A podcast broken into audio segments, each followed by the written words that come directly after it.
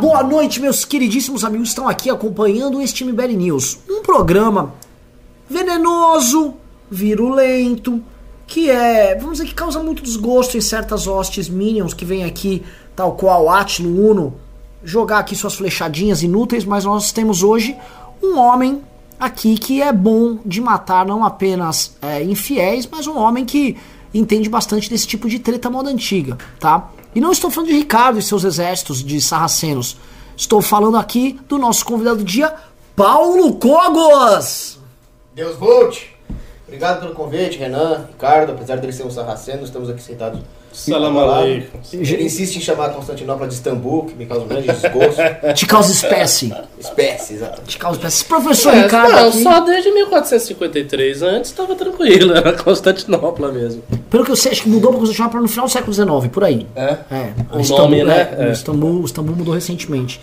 Mas, vamos lá, meus queridos amigos. é, sei que muitos aqui virão hoje ver, ver a figura de Paulo Cobos, um, um- um jovem polêmico, muito bem fundamentado nas suas polêmicas. Às vezes bate em mim, pessoalmente. Acho isso, isso, acho, isso me causa espécie também. Mas se você falar outra vez Cogos em vez de Cogos, vai ser fisicamente. É Cogos? Isso. Tá, tão Cogos. Eu achei que era Cogos, cara. Tô aqui. Você nunca viu meus vídeos? É que eu confundo, cara. Eu vejo Paulo Como, sou Cogos, Cogosianismo, sabe? Mas vamos lá. Eu vou começar aqui com a pauta. A gente vai mesclar. Tem muita, tem muita confusão. Tem, tem um rescaldinho de, de tema Europa, França. Parece que esse tema esfriou, né? As queimadas aqui não estão tão acaloradas. Mas vamos voltar aqui. Voltar primeiro com, uma, com um fato aqui, tá? Em protesto, MBL entrega carta a Macron na Embaixada da França. O Movimento Brasil Livre, por meio de um de seus líderes, o deputado federal Kim Katsumoto Katagiri, entregou uma carta na Embaixada da França em Brasília alertando sobre como as recentes declarações do presidente francês Emmanuel Macron têm prejudicado a relação entre os dois países. Abre aspas. Prova desse prejuízo é que, com o povo, é que o povo brasileiro tem se manifestado com irritação justificada a propósito deste infeliz embrólio diplomático. Este povo é mais vasto que o eleitorado de qualquer presidente, atual ou futuro, diz trecho da carta. Uma bela carta aqui. E vou usar essa carta aí como pano de fundo para entrar no assunto que muita gente gosta e esses cogos gostam. É o seguinte: internacionalização da Amazônia já foi alvo de vídeo aqui, já foi alvo de certos debates, tá? A gente sabe que é a bravata do Macron. É, eu quero saber se isso a gente conversou segunda, Ricardo, mas eu vou abrir aqui que o Cogos ele vai lá, Cogos, desculpa, que o Cogos vai, vai ter mais Ele já tá se irritando. Tá Cogos. se- Cogos. há um interesse genuíno é, de forças internacionais, há um debate sobre isso, isso a gente já viu. Debate sobre isso já teve e tal. Agora, é, o que, do que, que a gente pode depender disso aí? Qual a perspectiva que a gente pode ter a respeito desse assunto? Ou se isso vai, essa tônica, esse tema vai ser uma tônica que a gente vai continuar vendo, talvez crescendo nos próximos anos? Quer que Professor? Ricardo com, com, Vamos lá, vamos lá. E vocês podem se interromper. Aqui é a casa da mãe Joana. é, é, como eu já havia dito em programas anteriores, essa questão do meio ambiente, ela está inclusa naquela perspectiva que o Urbeck tinha da sociedade do risco.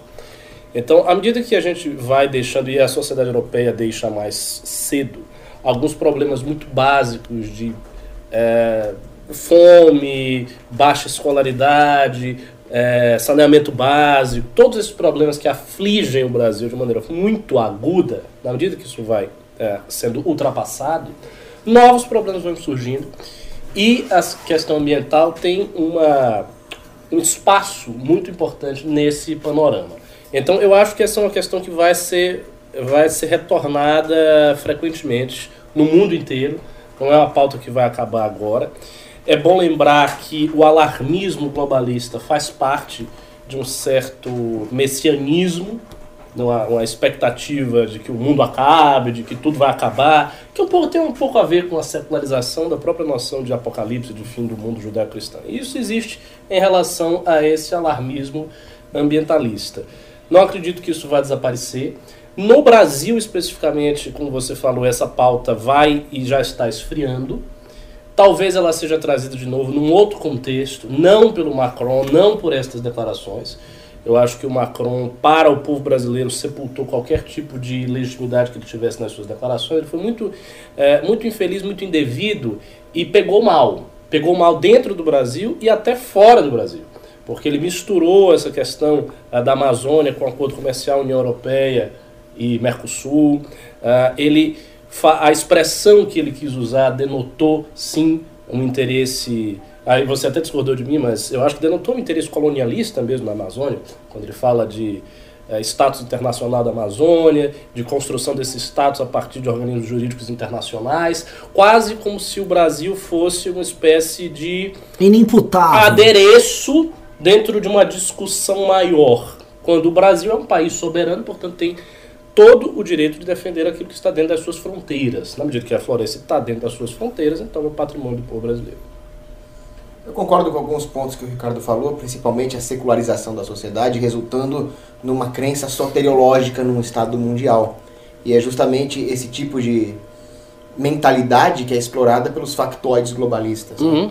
Agora, eu discordo quando você disse que a associação que o Bolsonaro fez com as questões de comércio internacional. Não, não foi Bolsonaro, foi Macron.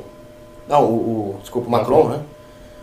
Na verdade, esse é o grande mote dele. Ah, sim, eu sei. Sim, eu sei. O, o, toda, todas as vezes que os interesses protecionistas são colocados em xeque, alguém inventa algum tipo de lacração para usar como desculpa contra o livre comércio. Então aí, não, eu entendi errado, então concordo com o seu ponto.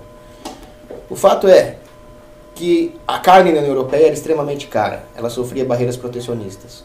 Com a derrubada das barreiras comerciais, eles entraram em pânico e agora estão querendo usar desculpa ambiental para boicotar o setor exportador pecuário brasileiro. Ah, meu amigo, posso botar um pimentinho aí? Você sabe quem já entrou com o bifezinho lá na Europa, né? Antes da gente. Estados Unidos da América, nossos supostos amigões, Sim. fecharam um acordo agora de carne monumental com a União Europeia. Foi até o cara do setor agrícola, o representante da área agropecuária, blá blá blá, da União Europeia, nos Estados Unidos com o trampão, com os caras de chapéu, pá, parabéns tal, e o Brasil aqui só na, quietinho. E o Brasil pensando que o Trump é aliado. Pensando que o Trump vai ajudar. Né? Esse, esse é o grande factoide, a suposta aliança do Brasil com os Estados Unidos. Não é nada disso. Foram os Estados Unidos que implantaram esses estados modernos na Europa. Desde a Primeira Guerra Mundial, com a queda dos Habsburgo, até a, a configuração pós-Guerra Fria, União Europeia, tudo dedo da maçonaria americana. Agora, o fato é que esse discurso de internacionalizar a Amazônia, apesar de que isso não vai dar em nada, a França não tem colhão para vir até aqui enfrentar os guerreiros do selva brasileiro, isso infelizmente vai poluir a mentalidade brasileira. Então as pessoas não vão ter essa noção importante que você citou, a noção do direito de defender a soberania. Elas vão simplesmente achar que não, que a Amazônia pertence à humanidade, que é um problema ambiental global, e elas vão começar a abrir mão da soberania. Elas vão começar a abrir mão de uma frase que está até no banheiro de vocês aqui. Que lidar com questões relativas à arte da guerra é a única maneira de manter o seu próprio poder no seu próprio território. É, eu, eu tendo a crer o seguinte, que o que vai acontecer aí em relação à recepção do povo brasileiro é uma divisão, é uma dicotomia política que vai estar mais ou menos justaposta à dicotomia direita-esquerda, pró-Bolsonaro, anti-Bolsonaro. Eu já tenho visto pessoas de esquerda que não gostam do presidente indo exatamente nessa direção. Aproveitando que eles já não gostam do presidente, surgiu uma situação é, em que o presidente também não foi muito feliz diplomaticamente, porque, enfim, deu algumas declarações devidas, e essas pessoas aproveitaram-se disso justamente para falar o que você disse. A internacionalização da Amazônia, a Amazônia é um patrimônio da humanidade, nós não podemos deixar a Amazônia com um fascista que vai destruir as florestas, seria preferível então trazer algum outro tipo de uh, juiz para as questões da Amazônia, que não o Estado brasileiro, porque ele está sendo comandado por um fascista e por aí afora. Só que do outro lado, as pessoas que são pró-Bolsonaro não estão com esse discurso. Como essas pessoas se identificam muito com o presidente, e como o presidente é, teve um discurso nesse sentido contundente e disse a fronteira é nossa, a Amazônia é nossa, essas pessoas estão perfiladas a esse entendimento. Então, é essa situação, eu não creio que ela vá, digamos assim, generalizar o discurso da internacionalização. Ela vai polarizar. As pessoas que não gostam do presidente, do presidente vão tender a repetir esse discurso, as pessoas que estão mais próximas do presidente não vão tender. E movimentos como o BL e a direita, no modo geral, vai rejeitar as observações de Macron. Então, mas o problema é justamente esse deslocamento da janela de opiniões públicas, da janela de Overton, para mais centralismo. Porque muitas pessoas que estavam começando a entender os discursos separatistas, por exemplo, que são a verdadeira solução para a liberdade, vão se tornar emergencialmente nacionalistas. Ah, sim, isso, isso é fato. E Isso os é outros que já eram contra o separatismo, já eram mais centralizadores, vão passar para o discurso internacionalista. Sim, isso é verdade. então nós temos isso é um deslocamento antilocalista nisso tudo. Sim. E sim. o problema mesmo é que a França sempre foi um agente geopolítico extremamente prejudicial para a ordem das nações. Aqui no Brasil, desde a França Antártica, eles sempre quiseram invadir. Eles têm a Guiana Francesa, que não tem muita coisa lá, mas eles estão aqui. Então eles sempre viram a América Latina como uma colônia. Eles nunca deixaram de ser colonialistas. É, uma colônia que terminou não sendo colônia, mas que estava ali para si, ao controle da África. Eles repartiram com a Inglaterra. E foi por causa da França que o Brasil não teve a bênção de se separar em vários países independentes. É, assim, A parte, a parte Habsburgo da família real foi colocada de lado em favor da parte Bourbon. Vocês já ouviram falar da, da treta da lagosta, a questão da lagosta entre Brasil e França? Na época do Jânio, né? Sim. não, não lembro. É, a França vinha aqui ficar pegando lagosta na costa do Brasil, começou a ter uma briga, deu virou uma briga internacional. Já tava o Brasil chegou a ensaiar a invasão da Guiana Francesa, mandou umas bravatas lá pra França, e depois tudo se resolveu, mas foi feio. Eu digo mais, digo que desde a questão. mais com a renúncia do Jânio do que por outra coisa, né? Mas Será que o Jânio topava lá uma invasãozinha da ele era Francesa? maluco. Ele era muito louco. Eu ouvi falar que com a polícia militar do Acre você conseguia fazer a invasão de lá. Do Como Acre, não, é? do Amapá, né, no caso. Com a a PM do Amapá você conseguia fazer a invasão, que é... Tem ninguém, a Guiana ninguém, Francesa né? é, é tipo um... é- dá pra É fazer um ninguém. entacionamento lá. Ah, vamos logo anexar então, agora que Acho que nessa seria- acho que seria- acho que seria então. salvos franceses daqui. Acho que nem francês tem lá. É, tem, enfim. Vamos, ó, é, antes de continuar aqui, vou anunciar qual é o prêmio. Vamos anunciar primeiro Não, duas só, pra, coisas. só pra terminar. Por favor. Tem, tem uma teoria política na escola alemã lá de geopolítica, do Friedrich Hetzel, que ele fala que os estados tendem sempre a se expandir porque eles agem autointeressadamente como indivíduos, né? que é a teoria orgânica dos estados. Então, isso mostra que a formação da União Europeia não vai parar por aí. Eles vão tentar se expandir organicamente usando todo tipo de discurso dentro dos vários facetas do espectro político.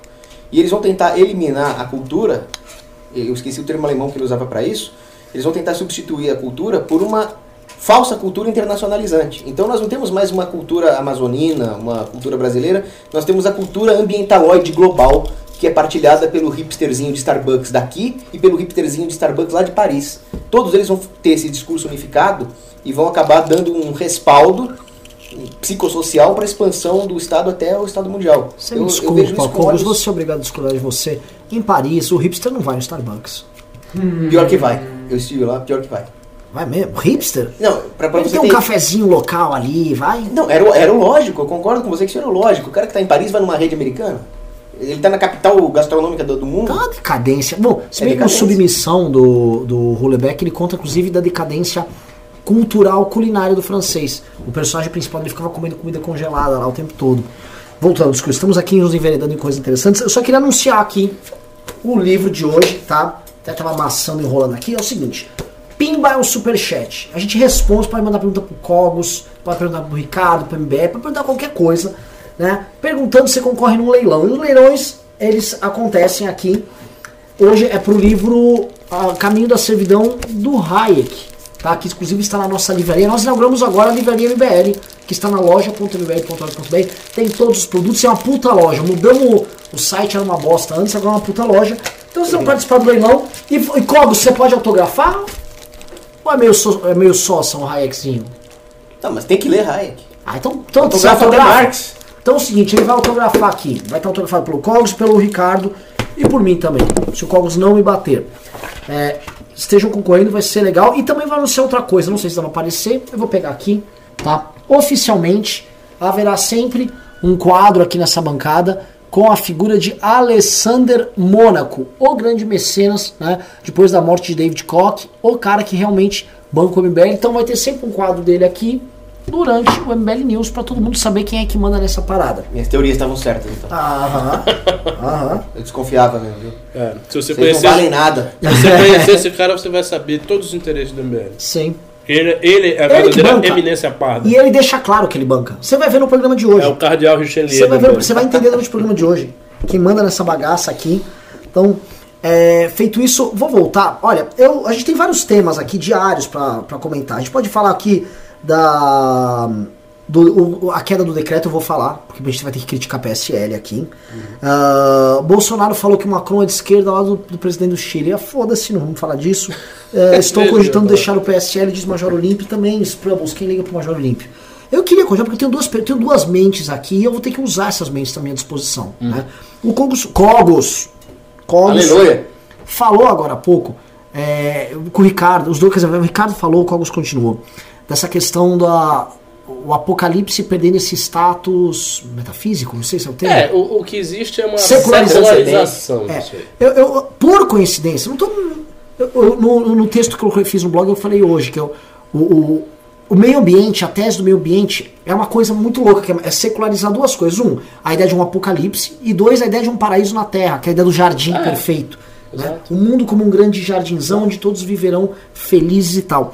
Com a queda, e eu acho que assim, o Piketty foi a última tentativa da esquerda de voltar para o campo econômico, com a queda das teses, vamos dizer, materialistas mais claras, vai, marxistas classiconas da esquerda, com o progressismo lacrador meio em baixa, vocês acham que essa perspectiva histórica que a esquerda pode criar com o ambientalismo vai para frente ou é fogo de palha? Fo entenderam? Fogo de palha, hein? Hã? Tá? Olha só, é é uma pergunta bem complexa, porque veja, é quando você fala "Ah, a esquerda vai fazer isso, a gente tem que entender que a, es- a esquerda ela é essencialmente revolucionária, mas ela passa por transformações e por mutações. E o capitalismo também passa por transformações e mutações.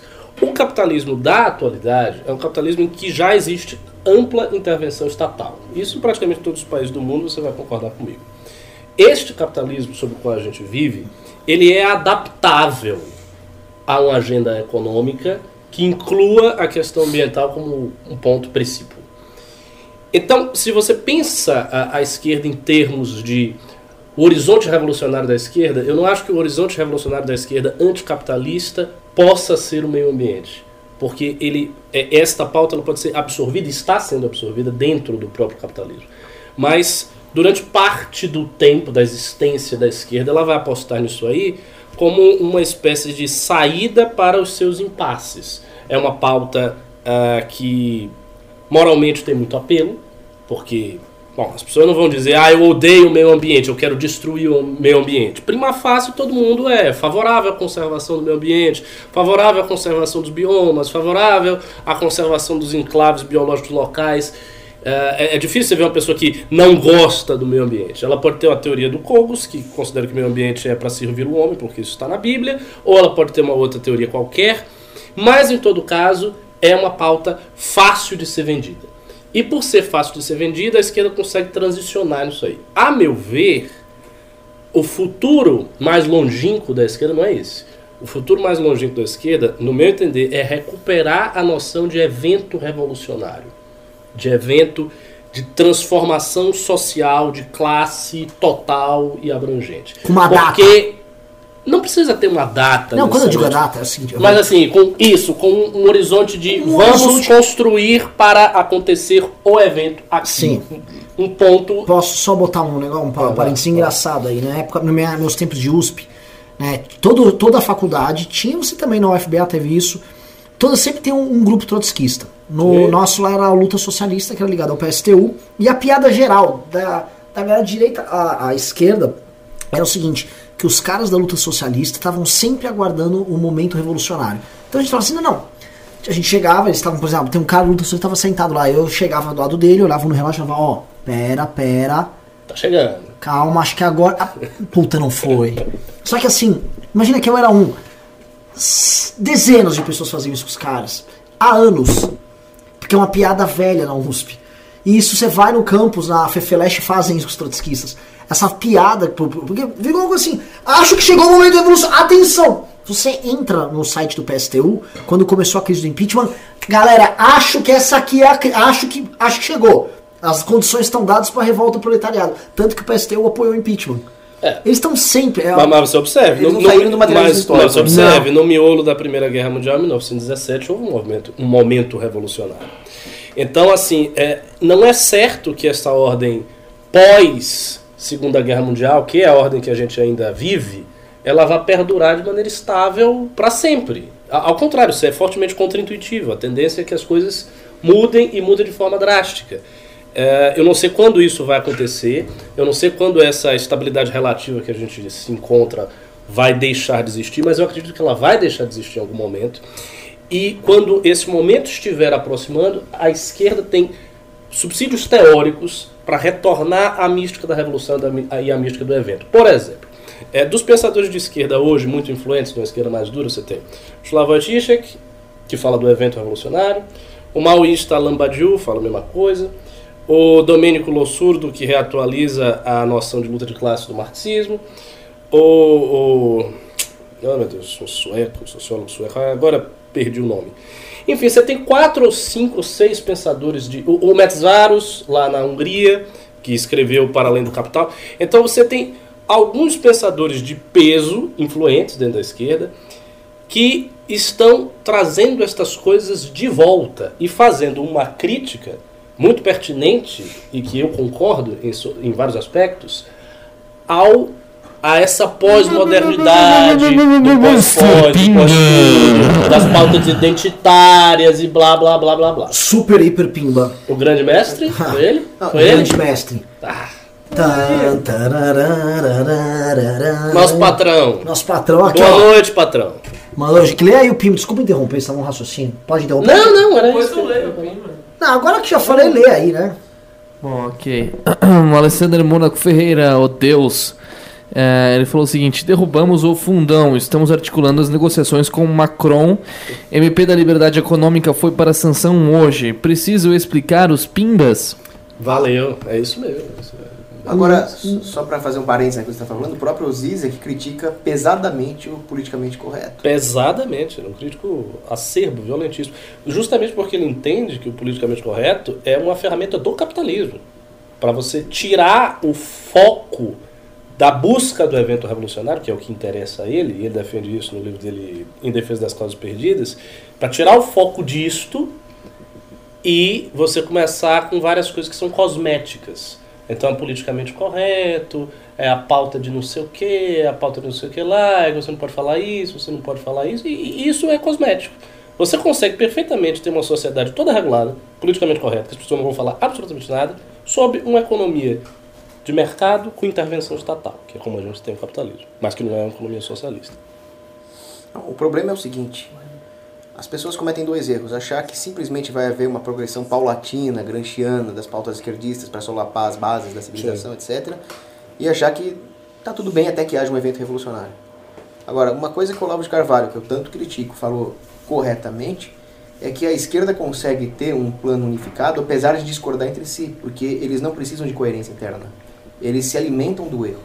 E eles multiplicam as incoerências advindas desse erro para solapar a sociedade. Então pode acontecer as duas coisas.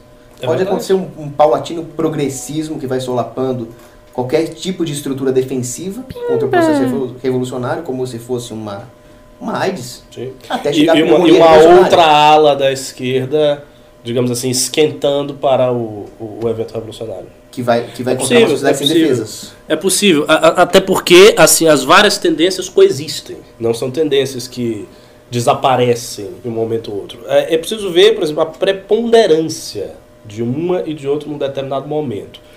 Hoje, a preponderância dessa pauta verde é forte. O Renan tem vários dados a respeito disso, dados muito interessantes, de como a esquerda europeia está se reconstruindo em cima da pauta verde. Os Sem partidos verdes estão crescendo. Você não vê a mesma coisa é, com uma esquerda revolucionária mais old school. Entretanto, na teoria, os subsídios estão lá. Tipo, os teóricos continuam escrevendo, eles não abandonaram a perspectiva revolucionária. Como se ah, isso tivesse morrido. Não, não morreu. Tem um bocado de gente importante escrevendo, sendo lida, sendo compartilhada.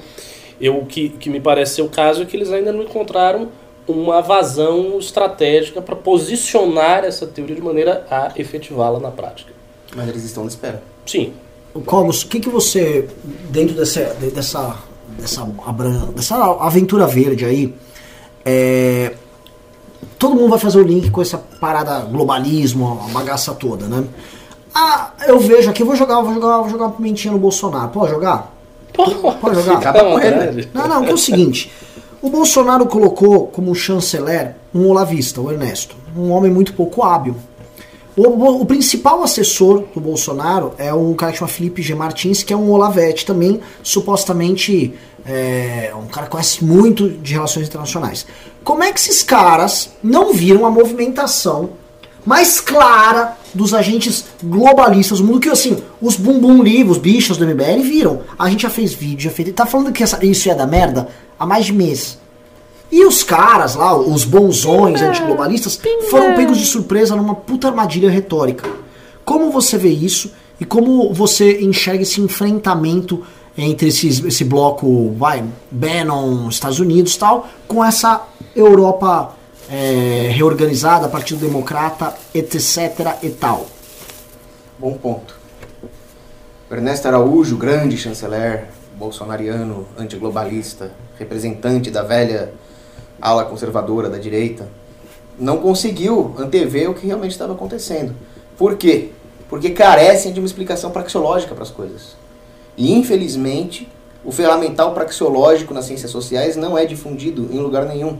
Nesse ponto, nós continuamos em pleno obscurantismo, porque a praxeologia explica como que o empreendedorismo político atua na sociedade e como eles podem, por interesses econômicos, se valer de discursos filantrópicos ou carregados de consciência social para manipular o jogo das opiniões de massa a favor dos seus próprios interesses econômicos. Então, para mim, o que faltou ali foi ciência econômica, que é a ciência que continua sendo desprezada nas universidades, nas cúpulas políticas. Não adianta, por exemplo, fazer o curso lá do Instituto Mises. Eu vi, por exemplo, o filho do Bolsonaro, o Eduardo Bolsonaro, fez o curso lá e continuou defendendo pautas protecionistas. As mesmas que interessam ao Macron para prejudicar o nosso setor exportador. Então, de alguma forma, nós continuamos na idade da pedra nesse sentido. Falta uma sólida ciência econômica. Agora, por outro lado, o discurso ambientalista, ele é revolucionário em si porque ele altera a verdade científica. No- a- muitas vezes nós acabamos imanentizando o conceito de revolução, como se revolução fosse simplesmente uma mudança brusca na sociedade. E não é verdade. Você pode ter uma mudança brusca na sociedade como uma forma de revolta contra o progressismo, que seria uma contra-revolução. Restauração. Sim, a revolução, no fundo, é uma inversão dos valores e, dos- e das causas primeiras, né? principalmente inverter causa e efeito. Então, a esquerda roubou dos conservadores o discurso ambientalista. Porque a necessidade de conservar o meio ambiente a serviço da humanidade, isso é um ponto importante ser feito, começa no conservadorismo. Começa com pensadores como Burke. E a esquerda inverteu, ela roubou esse discurso, mas sem fundamentação científica. Aí ela cria o quê? Uma psicose global, que dá o título ao livro do Dom Bertrand, né? Psicose ambientalista. Porque sem verdade científica nós vamos cair nisso que você falou, no alarmismo. O aquecimento global, por exemplo, que é uma grande invencionice. Sim. Você pode pegar bons climatologistas aí, como Não o- tem aquecimento global. Não Existe tem. aquecimento- Não, aquecimento assim, local. gente? não tem Como assim mudança tem climática aquecimento global? antropogênica. Olha, a, a quantidade de pessoas que eu já conversei, que são de geografia, dessas áreas, todas elas, sem uma única exceção, disseram que isso não existe. Tô Cara, assim, eu o- conversei assim pessoalmente. Eu sei que tem vários cientistas por aí que dizem que sim, mas as pessoas que eu conversei sempre dizem que não existe aquecimento global. Cuidado, eu conheço um geógrafo que a gente fala bastante. Conheço nossos geógrafos, tá? Não vou citar não aqui. ele, não. Eu tô falando de uma menina de esquerda, inclusive. Eu conheci uma, uma, uma menina que era formada em geografia de, de esquerda, ela é de esquerda. A Luísa, lá da Bahia. E aí eu perguntei ela, disse, você que é de esquerda, você não tem nenhum interesse né, em defender nenhum tipo de teoria conspiratória da direita. O aquecimento global, existe ou não existe? Aí ela me deu uma longa explicação, mostrando que não existe. Que o que existe assim, é o aquecimento local. As ilhas de calor urbanas. Isso, exatamente. Então você tem um aquecimento ali local e tal, mas globalmente não. Derretimento de calota polar. Mas então, por exemplo, o, o, o Al Gore falou que as calotas polares estariam derretidas em 2014. A gente está em 2000 e quanto? 19. Quer dizer, cadê? Não, não, Outra coisa, outra. Não, não é Al Gore, Al Gore. Al Gore é o cara que fez o documentário. Sim, ganhou um Nobel. Se, Ganhou. eu, não- se eu não me engano, ganhou um Nobel. Ganhou o, o, o. Não sei se foi o Nobel, foi o Oscar. Enfim, ele ganhou um prêmio O Oscar também. O Oscar é mais mais Ele ganhou um, um prêmio internacional importante por conta disso. E as previsões dele datavam que em 2014 os calotas polares estariam derretidos. E não estão. Outra coisa, antes do aquecimento global, você deve lembrar, havia a teoria do resfriamento global. Cadê também? Então, assim, as pessoas vão criando uma noção de que o fator antrópico é tão poderoso que vai mudar a natureza toda. E daí você cai exatamente nisso, no alarmismo e na questão da secularização dessas expectativas messiânicas. Vocês já viram um comediante chamado George Carlin? Não, conheço não. Apesar dele falar um monte de bobagem contra a igreja, tem uns vídeos que ele fala contra os ambientalistas que são muito engraçados. Então ele fala o seguinte: a Terra já passou por uma mudança na composição atmosférica, já passou por cinco, seis extinções em massa, mudança dos polos magnéticos, vulcões que fariam a bomba de Hiroshima parecer uma bombinha de São João, a explosão lá do Monte St. Helen, explosão de um tipo de bactéria XY, raios gama, tempestades solares, e o pessoal tá achando que é uma porcaria de uma sacolinha plástica que vai alterar o clima, vai pro diabo. Então, mas ele fala isso de um jeito muito cômico, ele é um comediante, né? Ah, Você também fez de um jeito cômico, eu gostei. Pessoal, eu- antes de continuar aqui, tá, tá bom demais o papo, o público tá gostando, tá? Já me cobraram o seguinte: falem esses impropérios dizendo que não existe aí aquecimento global quando o Pirula estiver aí. Prometo tentar trazer ah, o essa, Pirula. essa, não, assim, é isso que eles falam. É Você- sempre mais difícil você debater um Com um assunto com um especialista. especialista, é óbvio. O cara, diz, o cara Pirula pode... falar de Fórmula 1 comigo. É, Olá, pessoas. é de Esse- filosofia grega. Bota pra ele discutir filosofia Renan. comigo. Olá, pessoas. Esse é mais um vídeo meu aqui na internet. Pirula, Se quiser debater comigo, tamo aí. Pirula é legal pra caramba, só de comentar. O Pirula é um, um baita cara legal. Vou tentar marcar um, um Pirula de História MBL. Vai ser uma boa. Pode ser, vai ser legal. É. Não, mas olha, se quiser debater, eu queria debater, sabe o que com o Pirula? Hum. Ele faz vários vídeos, alguns eu concordo, outros não. Agora, ele fez um vídeo que me irritou particularmente, onde ele fala que existe superpopulação. E pra mim, a pior ideologia que existe Eu vi é- esse vídeo. Eu achei, eu achei pé no chão. No chão. Tinha aquele mergulhadorzinho de metigelo, já custou, que falava que a superpopulação ia fazer a Inglaterra ficar inabitável por volta da década de 80. Tá, esse que- o ponto que ele coloca é o seguinte: não existem tantas áreas disponíveis para você ter. Porque a questão não é a gente ocupando uma cidade, é quanta terra agricultável você vai precisar para manter aquela população, quanto de recurso hídrico você vai precisar. Mesmo papo furado do Malthus. Cara, é, é o mesmo papo falado do mal de certa medida, mas você vai ter. Por questão que você tem. Você tem uma área que vai terminar, você não vai conseguir plantar mais. A não ser que tenha uma grande revolução, que é possível que tenha. A tese que ele apresentou ali, o Pirula, ela é válida. É, eu não vi o vídeo assim. Se, se a gente for imaginar, fazer um experimento mental, imaginar uma coisa exponencial, por exemplo, a população da Terra é de 7 bilhões. Se tivesse 700, você teria superpopulação. Mas o ponto é, quando começa a superpopulação? Será que a gente já tem? Ou é daqui a, sei lá, multiplicar por 10 a população que a gente tem hoje? Você pode falar em superpopulação de uma forma racional se houver propriedade privada. Quanto que é superpopulação? Não, mas aí você teria. Daria para você construir o seguinte conceito: imaginando que você tem a Terra e que o ser humano não habitou outros planetas, ele não tem condição tecnológica de sair para outros planetas. Imaginando essa situação. Com a Terra você tem a distribuição dos recursos, tal, que é uma distribuição desigual e por aí vai. Se você tem uma quantidade de gente excessiva, por exemplo, se- é, é como eu dei o, o exemplo, se você imaginasse que aqui não tem 7 bilhões, e sim 700 bilhões, nós estaríamos numa situação de superpopulação porque você não teria espaço para os recursos necessários para estar mantendo essas Eu pessoas. não sei, depende do nível de tecnologia quando chegar nessa época. Talvez as indústrias todas estejam debaixo da terra. Talvez haja uma revolução agrícola que eu você sei, mas- consiga mas- produzir uma quantidade absurda de comida num pequeno espaço. É, E outra vou- coisa, quanto maior for a pressão populacional, e aí por isso que eu falo que tem que ter propriedade privada para poder definir isso, maior vai ser o incentivo para canalizar recursos de pesquisa científica para a área agrícola que não vai ficar faltando. Logo, não vai, não vai faltar, porque os preços de mercado vão equilibrar a população com recursos disponíveis. O problema da superpopulação só existe se houver uma tragédia dos comuns. Então nós temos que combater o quê? O estatismo, não a população. Eu vou, eu vou, eu vou. é, o, nosso querido grande mestre, nosso, nosso dono, Alessandro Mônaco, ele trouxe um tema que a gente não abordou ontem. né? Não sei se abordou a contento. Né? Que nós, nós, e quando digo nós, eu digo você que está assistindo aí, você que doa, manda pimba, mas mais de forma mais clara, nós do MBL, com um trabalho conjunto com o Partido Novo e com o pessoal do Vem Pra Rua, conseguimos derrubar o fundão ontem. E é o seguinte, você que está nos assistindo, eu sei que, né? Ah, mas porra, não, MBL, vagabundo, tá é traidor, é vagabundo, é tudo isso que vocês estão falando, né? Mas assim, a gente insiste em dar resultado e isso irrita muito. Eu sei como muitas pessoas aí né, aqueles haters bolsolavistas, né, que, cuja função nesse universo é basicamente ficar lambendo o- a bolsa escrotal lá daquele velho e do, do presidente da república, eles se doem muito.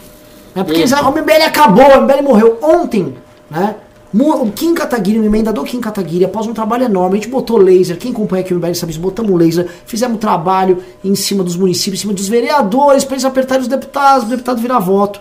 O, Bo- o Vem Pra Rua botou aquele site deles para você cobrar. O pessoal do Partido Novo fez abaixo assinado, fez articulação junto no Congresso. Fato é, vencemos ontem. O fundão que foi tão falado aqui, né? Essas pessoinhas que você está vendo aqui conversando participaram desse processo e você que está aqui participou. Porque eu tô vendo, eu vou jogar aqui uma coisa para vocês, é um neocoletivismo aí babaca na direita, que é o seguinte, esse neocoletivismo. Você não pode atribuir para si nem a glória de ter participado de algo bacana. Eles escolhem e falam, foi o povo! Foi o povo cacete!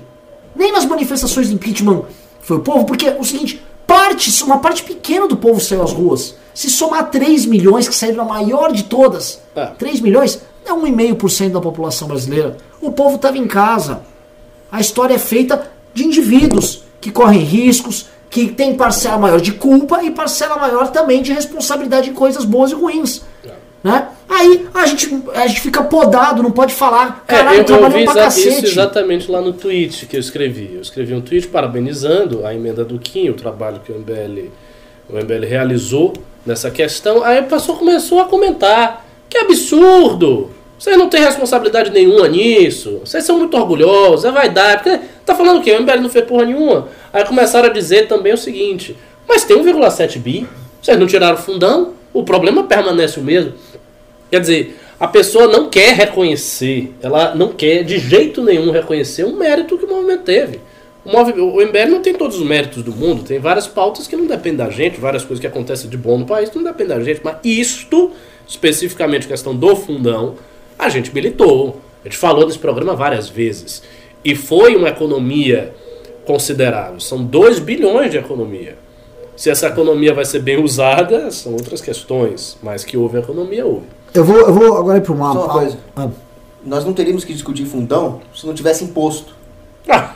Mas aí a gente não teria que discutir nem Estado, nem fronteira, nem. porra Esse é o meu ponto. Ah, ah. Mas é que assim, aí, aí é o Cogos, aí não vou Cogos, aí eu não vou ter audiência pra pedir pimba, entendeu? Se não tiver uma fronteirinha, eu não vou falar da briga com o Macron. Não Se vai tiver falar um- do presidente. Se não tiver, se não fala não tiver do um Bolsonaro, presidente não causando ali, eu não vou poder xingar ele. Não aqui teria um impeachment porque Virou keynesiano não Ah, eu vou fazer o que da minha vida, Virou keynesiano, parece Eu vou ladrão. fazer o quê? Eu preciso parasitar. Parece um ladrão keynesiano, né? Mas eu faço bem assaltar os outros. Eu dou emprego pra juiz, pra polícia, pra repórter policial. Não, a gente, a gente vai entrar nisso. Deixa eu só passar a pausa, a gente, a gente entra no assunto que todo mundo quiser. Eu só vou entrar. é, vai ter de novo questão de Kim de novo, vai ter questão de fundão, tá? O que que tá rolando aí, meus queridos amigos? Hoje, vocês sabiam que aquele, o, o governo tinha é, levado à frente um decreto. Decreto estava válido, acabando com os conselhos. Boa parte dos conselhos profissionais. Vocês souberam disso, né? Uma medida bacana, que abre, amplia a liberdade econômica. Aquele cara que tirou um. tirou a porra de um, de um diploma na faculdade, quer começar a trabalhar, não tem que ficar pagando pedágio ali para um conselho. Pois bem, caiu hoje. Que é Ninguém está sabendo. Caiu, a esquerda derrubou. Derrubou na comissão. Na comissão do trabalho. E por que derrubou? Porque a esquerda se mobilizou para ter uma votação da comissão. Certas coisas não vão para o plenário e são derrubadas. E aí, quem correu para tentar salvar ali foi o Partido Novo e o Kim. O Kim trouxe mais três deputados, o Partido Novo trouxe praticamente toda a bancada. Os patriotas do PSL, né, que uma bancada tem mais de 50 deputados, sabe quantos deles estavam lá? Você, vou ser generoso. 20. Menos. Cogos, chuta aí. 11, Menos. 8. Menos. 3. Menos. Nenhum. Mais. um. Havia um deputado do PSL. E aí, quando as pessoas descobriram que isso aconteceu, ou seja, ah, meu Deus, o que aconteceu? O pessoal do PSL ou começou a bloquear o pessoal no Twitter, ou começou a adotar a seguinte resposta: ah, não, mas o Weintraub estava precisando de uma ajuda contra os comunistas em outra comissão. Não estava sendo decidido nada. Ele estava lacrando lá com os comunistas e o PSL queria lacrar junto. Pergunto para vocês: como vocês veem o avanço dessa agenda mais liberal no campo econômico, sabendo que nossos grandes heróis me parece mais um filme de comédia? Paulo Cogos. Bom, eu quero começar dizendo que tudo isso comprova a teoria do Ropa no livro Democracia, o Deus que Falhou. As pessoas acham que a democracia é vontade do povo, mas a democracia não é nada mais do que uma forma extremamente sofisticada de fascismo, onde grupos de interesse, no caso esses burocratas que vivem dos conselhos de classe, se mobilizam atrás dos membros políticos para impedir a liberdade econômica do povo, enquanto são respaldadas pela falácia da representatividade. Então, todo o povo sai perdendo e os interessados em manter esses conselhos de classe, que são guildas pioradas, vão sair ganhando as custas do povo. Infelizmente derrubaram isso. O certo seria acabar com, essas, com esses conselhos de classe. Já que não vai acabar pelo voto, vamos acabar com eles na bala. É o único jeito que sobrou. Agora, por um lado, por um lado, o Partido Novo, Kim vão lá defender essa liberdade econômica, mas isso não os legitima, porque eles têm outros erros gravíssimos em outros campos, e o PSL é a mesma coisa. Então o meu ponto aqui é o seguinte, nós temos que defender o que é certo, independentemente de quem o faça. Nesse caso, eu tenho que reconhecer que o Partido Novo e o Kim, que eu tanto discordo, agiram pelo certo. Bom, o PSE, isso aí na verdade não é nenhuma novidade. Isso é apenas mais um dia comum na agenda vazia do PSL. O PSL simplesmente não vai para as comissões que são mais importantes, não faz aquilo que deve fazer, não faz seu dever de casa e não defende as pautas. E vou mais além, não defende nem as pautas conservadoras em matéria de moral. Se vocês forem observar, não tem praticamente nada vindo do PSL em matéria moral conservadora. Tem? Você que é um conservador moralmente?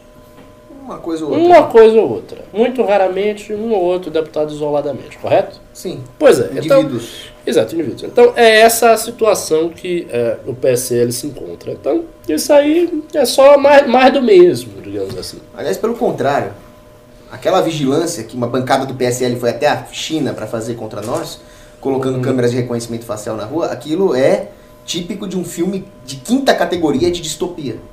E foi uma coisa que o PSL tentou fazer. Ô, Cogos, você viu o filme do Steve Bannon que tá saindo aí? Não vi ainda. O Steve Bannon, que é muito engraçado, você fez assim, a Huawei-. Você trouxe agora uma espécie de analogia. Não, não, só caiu o retorno, tá, tá normal. Vai, ó, ó, caiu o retorno aí, alguém arrumar. É, o seguinte, olha que irônico, né? Esse aqui é um, um- essa turma da direita verdadeira, perfeita e única. Eles se vangloriam de ter relação muito próxima com o Steve Bannon, relação com a alt-right americana e tal. Pois bem, parte dessa turma foi pra China fazer, tentar assinar um contrato com a Huawei para meter essas câmeras que fazem reconhecimento e tal. E que por mais que muita gente falou que tem uma histeria, tem- é fato que a Huawei apronta essas porra toda mesmo. Ponto. Colocado isso aqui, o o Steve Bannon, o próprio, soltou um documentário agora sobre a Huawei, falando que ela é a ponta de lança do projeto autoritário global da China. Sem dúvida, porque E ele soltou agora. E toda ele, empresa de sucesso no, no pseudo-capitalismo chinês é ligada ao Partido Comunista, não tem dúvida. Sim. Isso aí, ah, como é que esses caras vão lidar com essa contradição aí? Essa direita, Carla que, Zambelli. essa direita que foi para a China já foi muito criticada por conta disso. É uma, é, uma, é uma direita bolsonariana, mas que curiosamente na hora não se mostrou bem alinhada com o Olavo. E o Olavo chegou e desceu o pau. Acho que qualquer coisa vinda da China para este pessoal, o pessoal vai ficar calado, não vai falar nada. Nem que sim, nem que não, muito menos pelo contrário. Aquela coisa da sonsice e de não se meter. Então não acho que vai ter grande repercussão não. Mas eu estou bem curioso a respeito desse filme do Bannon. Inclusive me ocorreu um insight agora. Eu acho que a gente deveria fazer um podcast no MBL Cast sobre o filme do Bannon. Sim. Ia sim. ser legal, né? Cogos, o que você acha do Steve Bannon, da alt-right, do projeto deles aí? A turma que eles montaram, o Orbán, o polonês que eu não sei, o pol- polonês impronunciável. Não, esse ressurgimento da direita que está acontecendo é previsto. Eu acho que o mundo está passando por uma coincidência de términos de ciclos, um econômico e um político. Mais ou menos a cada 15 anos ocorre o fim de um ciclo econômico, uma recessão, e depois acontece aí um, um novo ciclo de expansão monetária. E no campo político acontece também uma certa alternância entre o avanço dos progressistas e um retorno ao conservadorismo tão logo o projeto progressista demonstre toda a sua falência. O problema é que nunca volta para o mesmo nível de conservadorismo que havia antes. É sempre um conservadorismo deturpado. E eu acho que a alt-right é uma manifestação de um conservadorismo deturpado, deturpado inclusive para vícios que são opostos aos vícios da esquerda, mas que não chegam na virtude. Então, se a esquerda tem essa identity politics, aí todo mundo é igual e vamos acolher os terroristas muçulmanos, por outro lado, a alt-right tem posições abjetas, racistas, de supremacia, que mancham o nome dos conservadores. Os conservadores sempre foram contra a eugenia, esse tipo de discurso, e agora essa alt-right está misturando as coisas.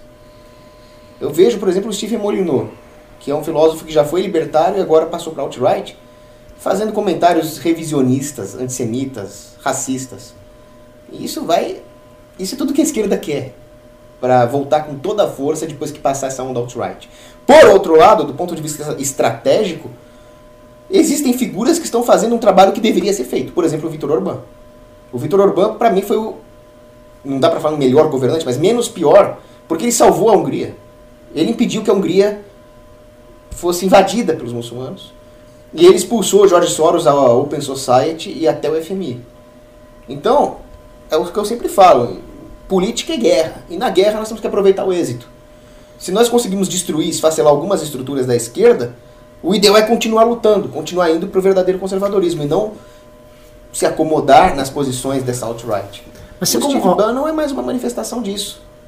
Você dá de graça, assim, que o Orbán é um cara da hora. Assim, vou dar um- só dar um exemplo. O Orbán, ele não pensava assim alguns anos atrás. O Orbán se colocava, ah, sou um liberal tal. O tempo foi passando, ele, foi- ele vai sempre voando ali conforme a. Igual o MBL. Não, não, não, muda nisso aí, não. Agora, observe, isso também tem a ver com a construção de poder pessoal dele. Sim, né, é isso que é o Não, ponto que eu eu não falei que ele é um cara legal. Não, é isso, mas- político. mas- a sim, tônica do mas Orbán assim- é sempre a tônica da concentração de poder. Há políticos e políticos. A E ele só concentração de isso poder aqui- lá na Hungria ela está mais, bem mais avançada, por exemplo, do que a concentração de poder no Brasil. É fato. O Orbán, você não acha que esse cara, de forma bem verdadeira, não se utilizou dessa onda anti-establishment, essa onda contra os Soros, contra a imigração, para concentrar poder? Mas sem dúvida nenhuma. Eu não falei que ele é um, um homem bom. Eu falei que ele fez algo que é bom objetivamente. Mas isso não significa, não significa que ele é um sujeito probo. Para mim, o pior do Urbano não é nem a concentração de poder, porque isso as pessoas já deviam saber que é o único objetivo dos políticos. O grande problema é ele associar tudo o que ele fez à democracia cristã, sendo que democracia cristã é uma contradição em termos, já que a democracia soltou Barrabás e condenou Cristo. Então, ele simplesmente está legitimando a democracia, quando as pessoas estão mais longe de entender que o grande mal do mundo é a democracia.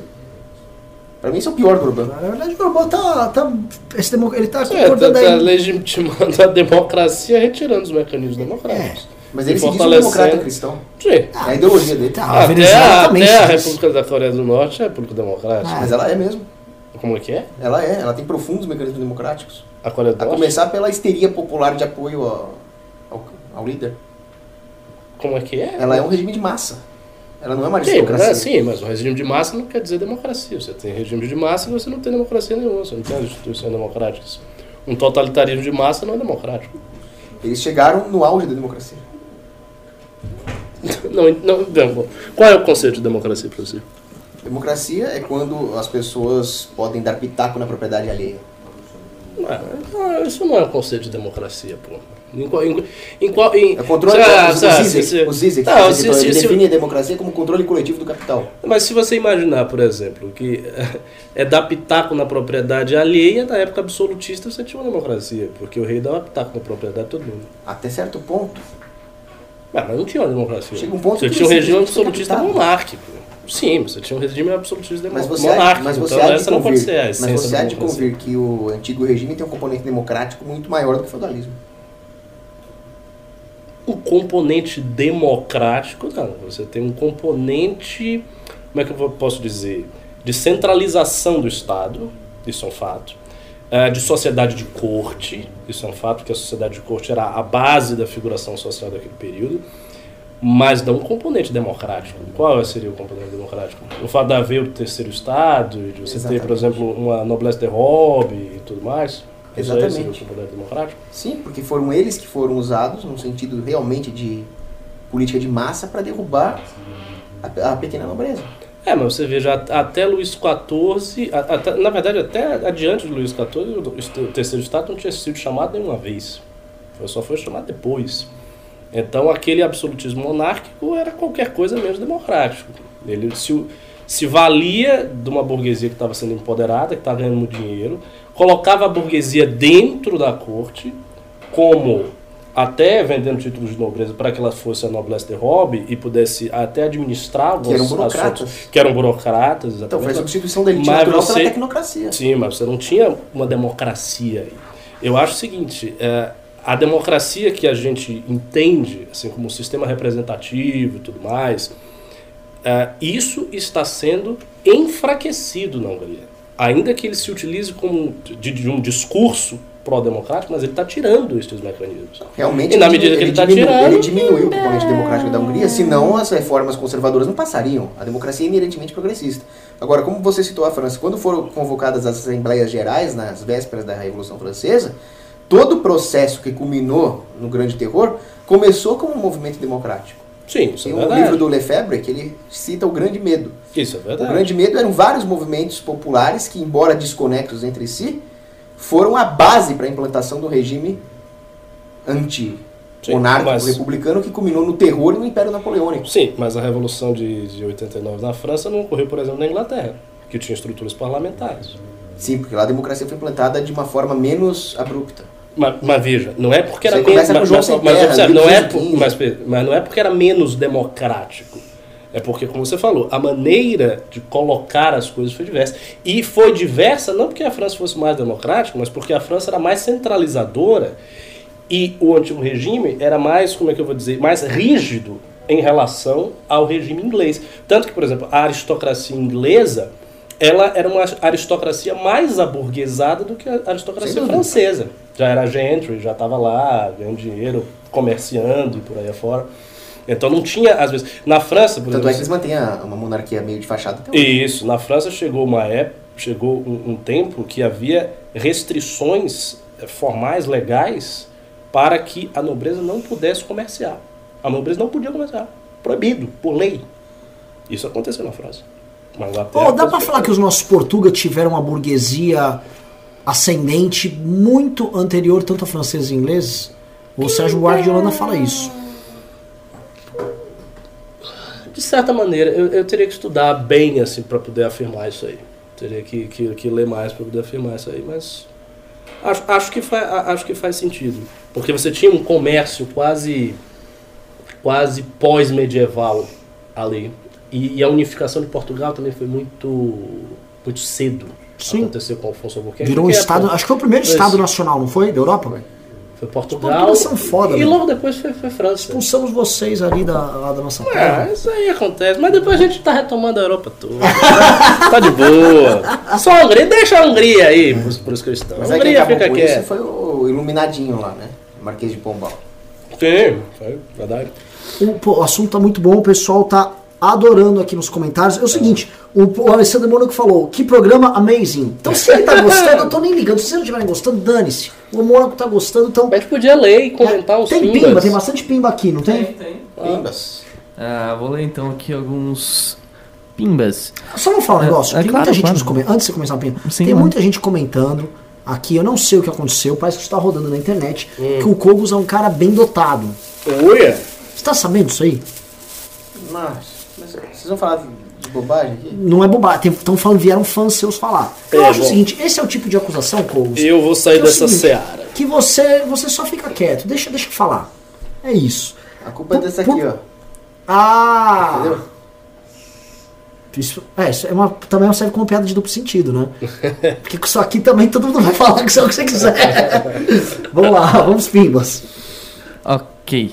Ahn, começando aqui com os primeiros pimbas do dia. Thiago Cardoso ele doou 5 reais. De quanto foi o cachê pro Cogos participar do MBL News? Ó, Olha, o, o, o Cocos é careiro. Careiro, mas em nome dos no- do nosso público, nós, nós estamos dispostos a pagar o preço. Sigiloso. É, Ale Corpse doou 10 reais, mandando esse pimba para fortalecer o movimento. Parabéns pelo trabalho importantíssimo para a derrubada do aumento do fundão. MBL articu- articulou muito bem nos últimos meses. Parabéns. Valeu, obrigado. Muito obrigado. Muito obrigado. Nos sentimos honrados. Nessa mesma linha do fundão, o Flávio Silveira Cabral doou 10 reais. Ele falou: parabéns por assassinarem junto com o Partido Novo o PL do fundão. Mesmo assim, pra mim, esse fundo deveria ser é de zero reais. A guerra ainda não foi vencida. Falem sobre a moratória da Argentina. Ele falou no final aqui. Me permitam fazer um- uma resposta aqui? É bem, é bem rápido. É o seguinte, pessoal, muita gente veio e falar: Ah, mas por que, que só tirou o aumento e não tirou o fundão todo? Não dá. Não dá, pessoal, porque isso aqui é o seguinte: a discussão do aumento do fundão é uma discussão relativa à lei de diretrizes orçamentárias, que é a lei, é basicamente um PL, um projeto de lei, nem sei se é, tem força de pé, que ele é votado pelo Congresso, nem Câmara e Senado separado, que é o que vai ser o orçamento do ano que vem. O que está disposto em lei, eles podem sim alterar volumes, proporções dentro da lógica orçamentária nossa, mas eles não podem suprimir o que já está dotado. Ou, por exemplo, se a lei diz que há um fundo partidário, haverá um fundo partidário. Você pode aumentá-lo, mas você não pode suprimir. E como ele tinha um piso, piso de 1.7, você pode aumentá-lo ou reduzi-lo a 1.7. O Kim, quando ele botou a emenda dele, não é que ele quis só pegar o aumento, é que ele não tinha nada o que fazer com isso. Se ele quiser acabar com o fundão, aí é um outro, é um PL, esse PL tem que passar pelas comissões, vir para votação na Câmara e no Senado. É isso. Só isso. Mas obrigado. Querem comentar? Bom, então vamos continuando o programa. Ah, tivemos aqui também o Joker, que doou 15 reais. Ele falou: A Amazônia é dos criminosos, com queimadas ilegais, garimpos clandestinos, grilagem, problemas com fronteira, índices sociais vergonhosos. Para falar de soberania, o governo vai ter que trabalhar muito. Querem comentar? Esse é um tema. Olha, assim, qualquer problema que você aponte para qualquer área geográfica do Brasil só pode ser resolvido pelo Brasil se o Brasil for soberano em relação àquela área. Ah, Ou seja, a soberania é uma noção nesse sentido basilar. Se o Brasil não tiver soberania sobre aquela área, como é que o Brasil vai resolver o problema? Pergunta aqui rapidinho para vocês: ping-pong. O Brasil deve aceitar ah, esses recursos da ajuda externa aí que tá vindo do G7? Sim ou não? Depende. Depende. Para mim depende. Se os recursos vierem sem ah, algum tipo de regulação que de- descreva como eles terão que ser usados, se essa regulação tiver problema. Você já entendeu Entendi. o ponto Se não vier, não vier carimbado pra ir Isso. pra uma ONG. Aí Vamos sim. falar claro. Eu acho que tem que aceitar. Lógico, pra mim tem que aceitar. Cogos, Não se deve dever favor pra esses caras. Mas não, aí não é dever favor, É, cara. mas- É, aposta lá, esse dinheiro, 50 milhões de dólares é dinheiro de pinga pra esses caras. Não é o problema do dinheiro. Justamente por isso, se fosse pra arrancar dinheiro deles, eu até seria a favor. O problema é a ideia moral de dever favor pra esses bandidos da Mas não vai ser percebido. O Brasil Não, também. O Brasil favor. manda dinheiro pra FMI. Olha, É ó, simbólico. Pega ó. que eles roubam o resto do mundo. Tá, um exemplo. A União Soviética pegou dinheiro de americano pra chuchu, construiu exército, ganhou a Segunda Guerra Mundial, depois veio lá e espalhou o comunismo e tal. Não, se for pra pegar o dinheiro deles, mas uma soma substancial, não 50 milhões, que é merreca. Se fosse pra pegar um dinheiro de verdade e, a- e armar o Brasil, construir um, um arsenal nuclear, por exemplo, aí sim. Mas não é o caso.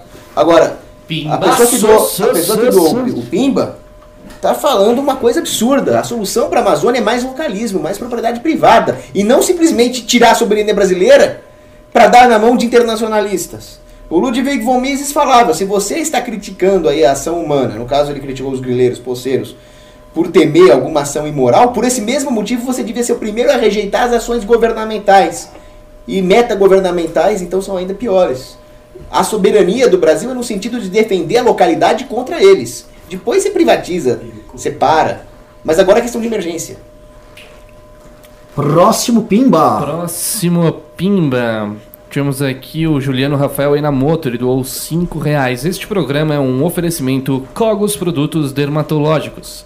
Parabéns ao MBL e ao Cogos. É, corrigindo só o nome aí, é Ligia Cogos Dermocosméticos. Lígia Podem comprar no site, Termo- ligiacogosdermocosméticos.com.br. Termocosméticos. Depois tivemos um pimba interessantíssimo aqui do Yuri da Silva Vilas Boas, que é um rival, um arqui-inimigo de Paulo Cogos. Ele falou: MBL, que elege políticos e faz meia-culpa sobre contribuir para a deterior- deteriora- deterioração do nível do debate político, novamente torna a dar palanque e, portanto, validação tática a um sujeito subversivo que brinca de pregar sublevação armada para destruição do Estado e extermínio de políticos. Melhorem. Engraçado, o cara é meu arco-inimigo, eu nem sabia o nome dele. Tomamos uma lambada do Yuri Vilas Boas aí. Yuri, o, o Cogos, ele é bem-vindo a vir aqui.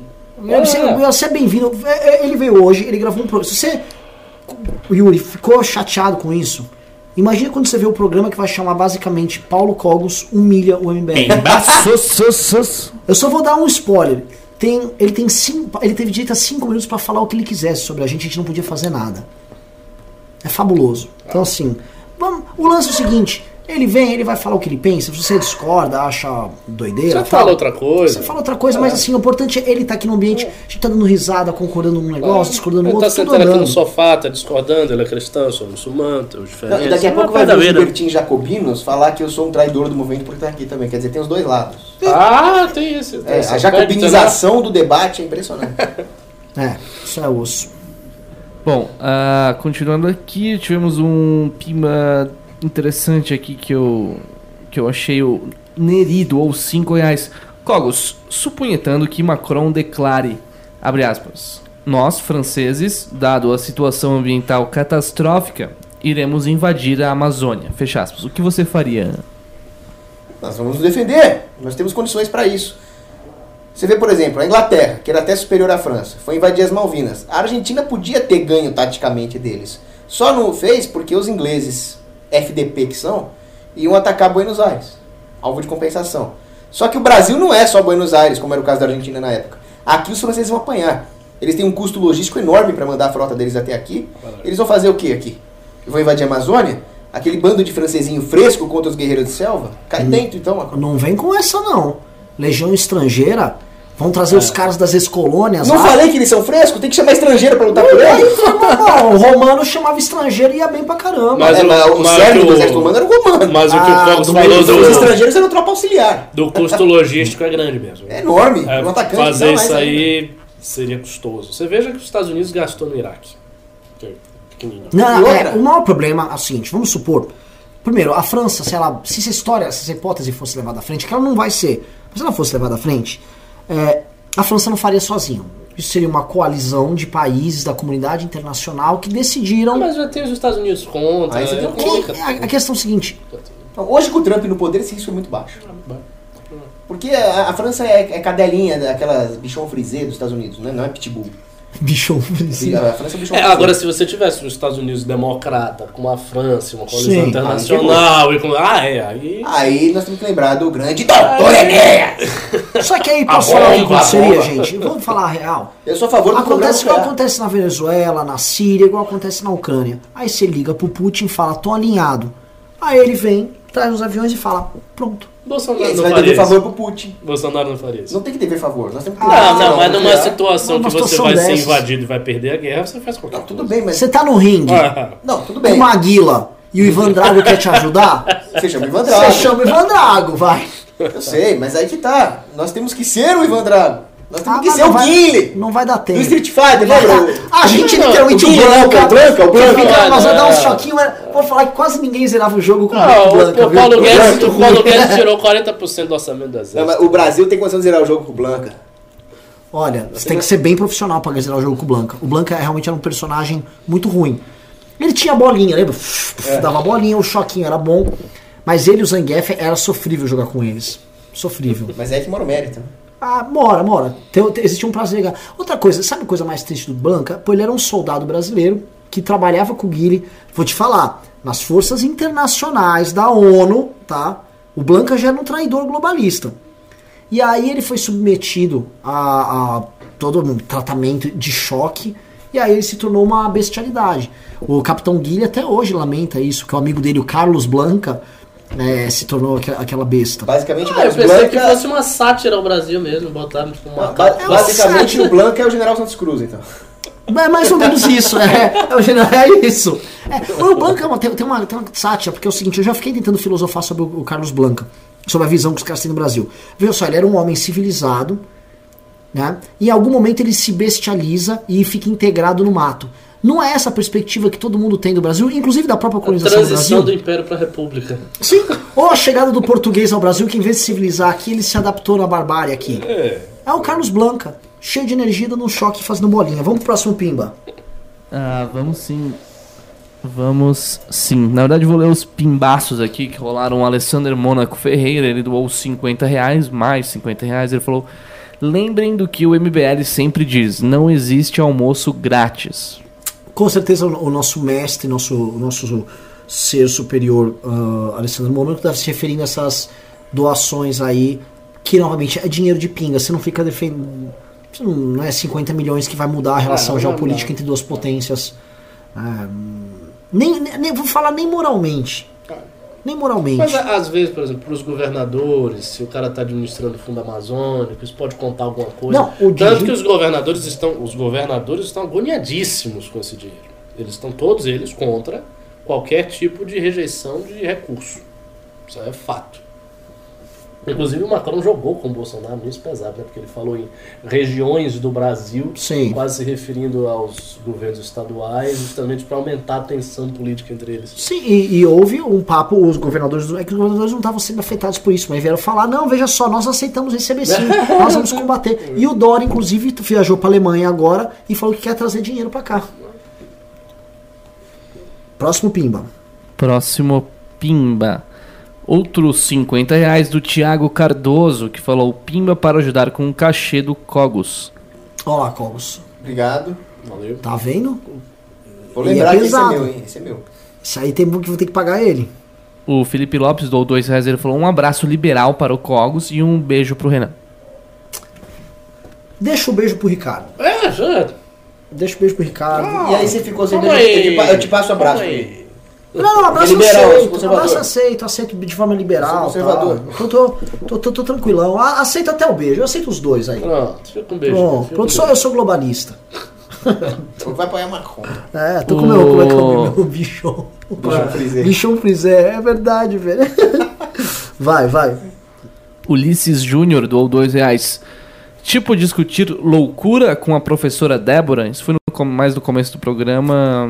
Não lembro exatamente em qual contexto ele pimbou isso. Você tá falando, é, o é Gilson Raposa? Exato, Gilson Raposo. Gilson Raposa, que assim, espero encontrá-lo no Não Vai Ter Golpe lá em Curitiba. Gente, nem estamos comentando, pra galera que tá assistindo aqui, estão sabendo que semana que vem vocês vão poder assistir no conforto das suas casas, porque já esgotou o ingresso, a não ser que você seja de Curitiba. Você vai poder assistir no conforto da tua casa, não vai ter golpe, a verdadeira história do impeachment de Dilma Rousseff, contada pela lente daqueles que fizeram parte do processo. Você vai ter no NetNow, você vai ter no iTunes, onde mais você vai ter, Fred? No Google, Teremos no Google no Play, YouTube. Vivo Play, NetNow e iTunes. Maravilhoso. Agora, com todos os espectadores aqui, eles são todos testemunhas que você me prometeu um ingresso. Não, você vai, não, você vai se assistir com a gente. Tá. Pode levar um acompanhante, inclusive. Pode ser uma acompanhante? Vocês providenciam isso também? Uma acompanhante de luxo? Ok. Tínhamos um pimbão, um Monster Pimba, um pimbaralho da Nuca Meira. Ela doou 189,90. Ô, louco. Boa noite, muito bom o programa hoje. Gosto muito da presença do Cogos, mesmo discordando dele. Não dá para negar sua inteligência. Alessander, estou tentando representar as mulheres nos pimbas, mas você não ajuda. Grande Olha. Financeiramente ela representou mais que todo mundo e eu agradeço o elogio. Não, não, foi o. Por enquanto ainda o, o Vitorioso. O ainda Alessander está com um 250. acumulado de 250, Nossa. exato. É, ela vem em segundo, num sólido segundo lugar. Aquele segundo lugar de respeito, mas o Alessandro Mônaco ainda figura aqui no nosso quadro como o, o grande rei do MBL News. Mas agradecer. É o seguinte, dá pra ter mais Cogos aqui, tem que pimbar e a gente vai convencer ele. Vamos lá, ô Cogos, vem aqui. Tá, ele vai xingar a gente socialista, vai. Mas faz parte, o programa tá muito bom. Tô adorando aqui. Tenho dois cabeçudos maravilhosos aqui, tô só feliz. Ó, deixa eu falar um negócio. Momento aqui, interrupção. Porque chegou aqui. É o seguinte, tem uns. Um, fake news a respeito do Kim. Não basta o Kim ter feito um puta trabalho ontem. O PSL fica putinho e vai agir. Tem um projeto aí na Câmara que dá. Assim, Eles estão falando que é um projeto que gera pena de 2 a 8 anos para quem compartilhar fake news. Né? O projeto é um projeto específico para o caso, por exemplo, de falsa acusação de estupro, como o da Nájila, e quem fica ganhando dinheiro e fazendo esse tipo de, de sensacionalismo em cima desses casos, que já são tipificados em lei. Né? No Código Penal, inclusive. Pois bem, o príncipe, né, o príncipe, o nobre príncipe, e aquele site de caras muito corretos, muito honestos, que nem são puxa-sacos do presidente e o Terça Livre, estão palhando que o Kim quer calar as vozes das redes sociais. Ah, pelo amor de Deus. é fala muita. sério. Posso falar, isso é Que cara que é de isso? pau. O cara me Vamos merecia trabalhar. tomar um tapa na cara. É assim, o príncipe é um cara que conhece a gente. Pois é, conhece. Conhece, já foi toma pra na congresso. cara, ô ele já foi príncipe. pra congresso do MBL, já falou, já sentou Liga, lá. liga antes, antes de querer fazer isso. Sabe que não vai ligar? Porque vive de lacrar. Por enquanto não vi ainda o grande desempenho legislativo aí do príncipe, né? Maçom. Tá igual, tá igual o reinado da família dele, né? Tá, príncipe, príncipe. Vai, meu, vai trabalhar, príncipe. Princeso. besteira. Princeso. Eu go- gosto dele no pessoal, mas assim, quando é pra falar besteira, é igual terça livre. É, não faz diferença. Não faz distinção. Puta que pariu. Não, eu vi é o uma- seguinte, por que, que não tava lá na comissão, ô príncipe, quando barraram agora as. as- a- como é que chama aquela porra? Os conselhos. O projeto do teu governo. Não, tava salvando acidente, montado num cavalo branco. Ah, O passa. cara é o maior defensor de intervenção econômica, esse princeso aí. É, puta saco, velho. Esse tipo de coisa enche o situação. saco. Aí vai lá com aquele Alan dos Santos, né? Alan, triste o país onde Alan dos Santos opina levado a sério. Tamo fudido. Vamos lá, próximo Eu filme. queria ver o Alan dos Santos falando do MBL. Cinco minutos do Alan dos Santos. Tivemos mais Ele já um- falou horas da gente. Eu sei. disso. Tivemos mais um pimbaço, dessa vez do príncipe Alessander Mônaco. O verdadeiro. O verdadeiro príncipe, ele falou: No Cameira, mulheres empoderadas, we trust. Está mandando muito bem e representando. Uau. Ó, a nuca. É realmente um príncipe ele. Não, é- o verdadeiro príncipe é esse cara aqui, né? Pelo amor de Deus. Tem nobreza, tem assim, tem a elegância, tem É, o tá comedimento. né? Tem comedimento. Assim, vê uma, vê uma, uma lady que é a, a Nuca Meira, que é uma pessoa nobre também. E vem aqui, respeita, não, vem aqui, venha participar do campeonato de pimbas aqui comigo. Como, sabe, como nobres ingleses é, apostando num campeonato de Um cachorros. duelo. Ou no duelo. Sabe, assim, sabe com aquela, com aquela coisa cavalheiresca. Aí vê se algum desses aqui ia ficar espalhando fake news vagabunda com um recalque porque não tá dando desempenho como Esse parlamentar. cara tá lá, aquela música, né? Gather lords and ladies fair, come with me to the Renaissance Fair. Blackmore's Night. Blackmore's Night do Rich Blackmore? O Hit Blackmore e a Candice Night. Ah, Esse é? Blackmore's Night. Não sabia. Muito bom. Caralho. Ok, depois, Muito- é, depois vai excelente. ter, depois É vai ter palhinha do, do Cogos cantando Pode aí? ter, hein? Pena Ok. que hoje não tem violino, né? Oh, é, Putz. se eu tivesse com violino aí, a gente tocava. Por falar em fake news, eu gosto tanto de música, aquele babaca do Guga Chakra falou que eu não gostava de música. Ele, ele- ele tenta me atacar de todas as maneiras. Que você não gostar de música? Eu não sei- eu não sei de que- já- De que canto da latrina onde ele defeca ele tirou isso? Mas ainda não é pior do que chamar os poloneses de nazistas por defender a Polônia. A chamar polonês de nazista é complicado, hein, cara? Não, é, é, eu tô evitando falar palavrão, mas puta que pariu, Guga! Chamar polonês de nazista. Os caras tem assim, tão pra ver Sofreram, um né? povo Os que caras coitado, mataram velho. nazistas. Sofreram Sofreram na com pele. sofreram com comunista. Aí nazista e comunista. O ucraniano sofreu demais também, né? Tá. Eu não sei. É, Era um hora, era um. Você não sabia quem é que vai te matar nele pior. É uma situação ali. Pelo amor de Deus, cara. Eu, eu acho deprimente os movimentos neonazistas que tem na Ucrânia, por exemplo, hoje. É, porque havia uma expectativa, quase um sebastianismo que tinha lá neles. É tipo, não, os nazistas vão salvar a gente dos caras. Aí quando a vista chegou, foi tão ruim quanto.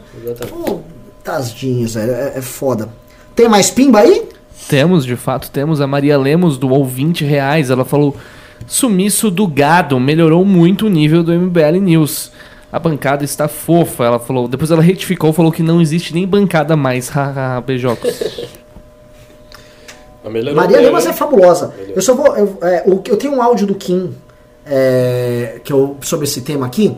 Eu vou fazer o seguinte, Cogos, Cogos, segura aqui a audiência, vai falando aqui com a galera Quando enquanto eu vou você vai achar o acertar isso de primeira? Eu já acertei Eu, alguns. eu tenho o áudio aqui, Renan. Mas Tem? você vai ler o áudio Ah, do então, Kim. não, então, por favor, coloca o áudio do Kim disponível aí, Fred. Porque se você for ler o áudio do Kim, prefiro eu mesmo ler pra. É, é, Pode é botar aqui o áudio? Pode, põe um áudio aí. Não, calma, deixa eu explicar isso daí. É, óbvio que o projeto não é meu. O presidente vetou, foi aprovado é, recentemente. E, e o que eu, eu apresentei destaque para derrubar o veto.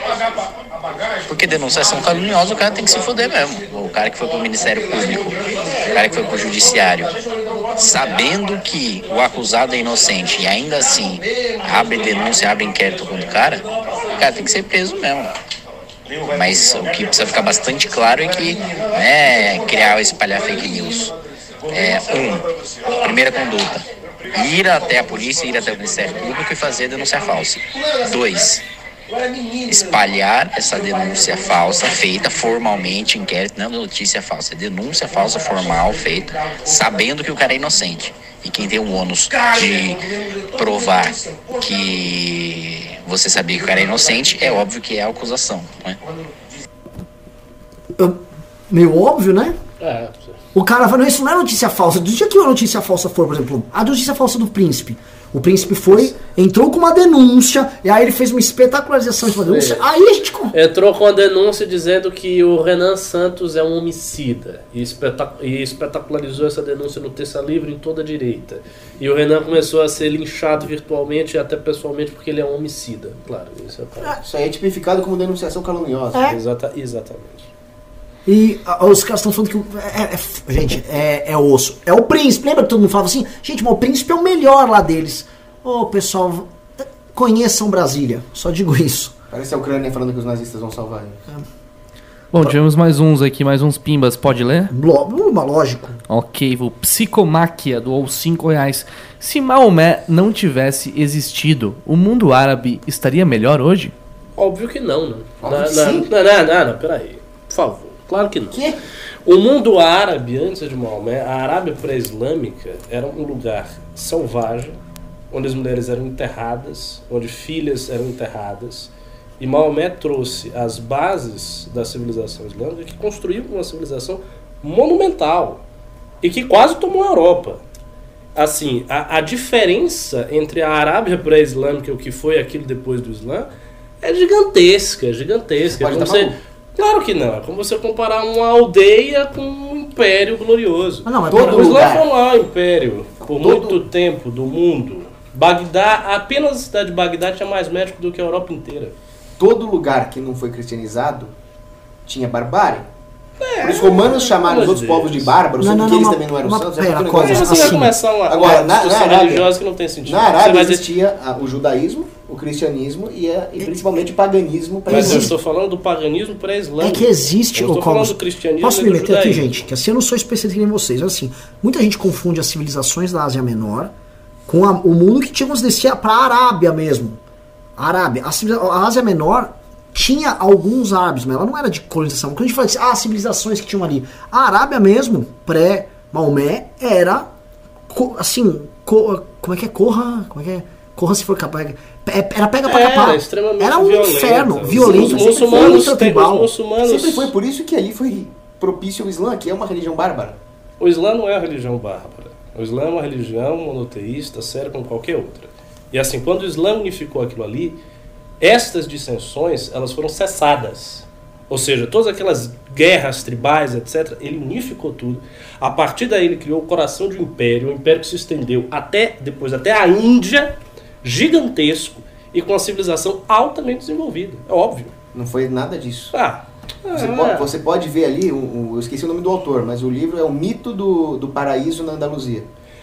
Eu não estou mostra falando da Andaluzia, eu estou falando de toda a história islâmica. Tá negando então como toda essa estrutura se sustentou com o comércio de escravos, be, uh, berbers escravos. Mas é claro que tinha comércio de escravo. Roma tinha comércio de escravo, a Grécia tinha comércio de escravo, Atenas era cheia de escravo. E você vai dizer que Atenas não tinha civilização, pelo amor de Deus? por dívida. Hã? Escravidão por dívida. Mas tinha comércio de Era escravo. completamente diferente de escravizar infiéis e outros povos só porque eram estrangeiros. Ah, mas o Não era porque- só porque era você tinha povo estrangeiro. conquistado que também era lógico, escravizado. massa. Que Escravidão Ah, sexual. você vai começar a falar invencionice anti-islâmica que eu conheço a literatura. Também. Gente, é Então- o seguinte, não vamos acalorar, estamos 3.0 aqui, tá? Próximo Pimba. Eu sei que vai aumentar a audiência, mas não vamos aqui. Tá aumentando Vamos resolver isso. Ele não vai aumentar, o pessoal quer uma treta. Cogos e Ricardo tretando É. sobre isso lá. Caralho, é óbvio que todo mundo vai querer Mas vamos ver. resolver isso lá fora. Na verdade, estou comentando sobre isso desde o começo do programa. É o que todos querem ver. Sangue entre muçulmanos e cristãos. Você é muçulmano? Ah, Sou. Quê? Você não sabia, não? Eu sou muçulmano, não é brincadeira, não. Eu sou de lá. Saiba disso. É, você tá aqui. Cuidado. Cuidado com o que você fala. Sabe o que nós vamos fazer com vocês Cuidado aqui? com o que você Não faça fala. nada, o Ricardo vai tocar violino comigo. No máximo, vamos fazer um cordeiro assado. Eu vou tentar falar que a, a superioridade do porco sobre o cordeiro. e- Aquela faca que você guarda tá aí no fundo? Nossas dinamites. Ok. É, bom, eu também achava que Cogos tinha conhecimento da religião do Ricardo. Bom, Vitória Alexia doou dois reais. Fundão com 40% pra força de selva seria ótimo, né? Sim. Eu quero ver. Eu, eu rezo pela paz, né? Mas como disse na canção do exército, né? A paz queremos com fervor, a guerra só nos causa dor. Porém, se a pátria amada for um dia ultrajada, lutaremos com fervor. Então, se os franceses botarem o pé aqui, eu quero ver eles espetados nas estacas Pange. Pô, mas você, você iria, assim, aqui entre nós, eu não sei quem já falou essa frase, mas é muito bom. O Brasil é um país triste onde as pessoas não morreriam por ele. Né? No sentido assim, é, ninguém, você nunca viu alguém cometer um ataque terrorista contra bandido corrupto no Brasil. Você vê isso na Europa, você vê nos Estados Unidos, você vê no mundo árabe. É, aqui no Brasil a gente não vê, né? É, você acha que, assim, alistamentos em massa, como é que você veria aí essa, essa situação possível de uma, de uma guerra? Já que você, você curte o tema. Sim, eu curto o tema, não, realmente nesse ponto você tem razão. O brasileiro não tem esse espírito cívico a não ser em Copa do Mundo. Né? Em Copa do Mundo você vê. E ele exige raça do jogador que estiver lá. Aí se ele jogar, Ah, se jogar, jogar com a perna mole lá. Ah, Isso é uma coisa muito América Latina, né? Você lembra daquele jogador colombiano que fez um gol contra e depois foi morto? Não lembro o nome Puta dele. que pariu, é o. Puta que pariu. Escobar. Copa de 94. Escobar, não era? É, Eu não lembro o nome. O pessoal vai descobrir aqui. Mas ele foi morto, inclusive, pela turma do Pablo Escobar. Sim. Mas aí, aí entra um pouco do, do Acho Sérgio que foi o Guardiola. Sanches, não sei. É, tinha mesmo esse, né? André Escobar? Era alguma coisa Escobar. E tinha aque- aquele goleiro loucão, O que tinha o Val- Guita. é, o Iguita e o Valderrama no meio campo. Craque. Ah, a Scorpion Defense lá, né? Scor- Lógico, do Iguita tinha Scorpion É. Defense. Não, aquele time da Colômbia era magnífico. É igual aquela famosa Dinamáquina e a Holanda no começo dos anos 90 do Rudy Gullit e do Van Basten. Eram times que deveriam ter ganho campeonatos maiores, mas nunca. Agora, tem uma coisa, né? Aquilo que tá, tá, até no Sérgio Buarque de Holanda. O brasileiro é aventureiro. Uma parte. Mas é. É, o, Ele não vai, ele não vai se sacrificar pela causa.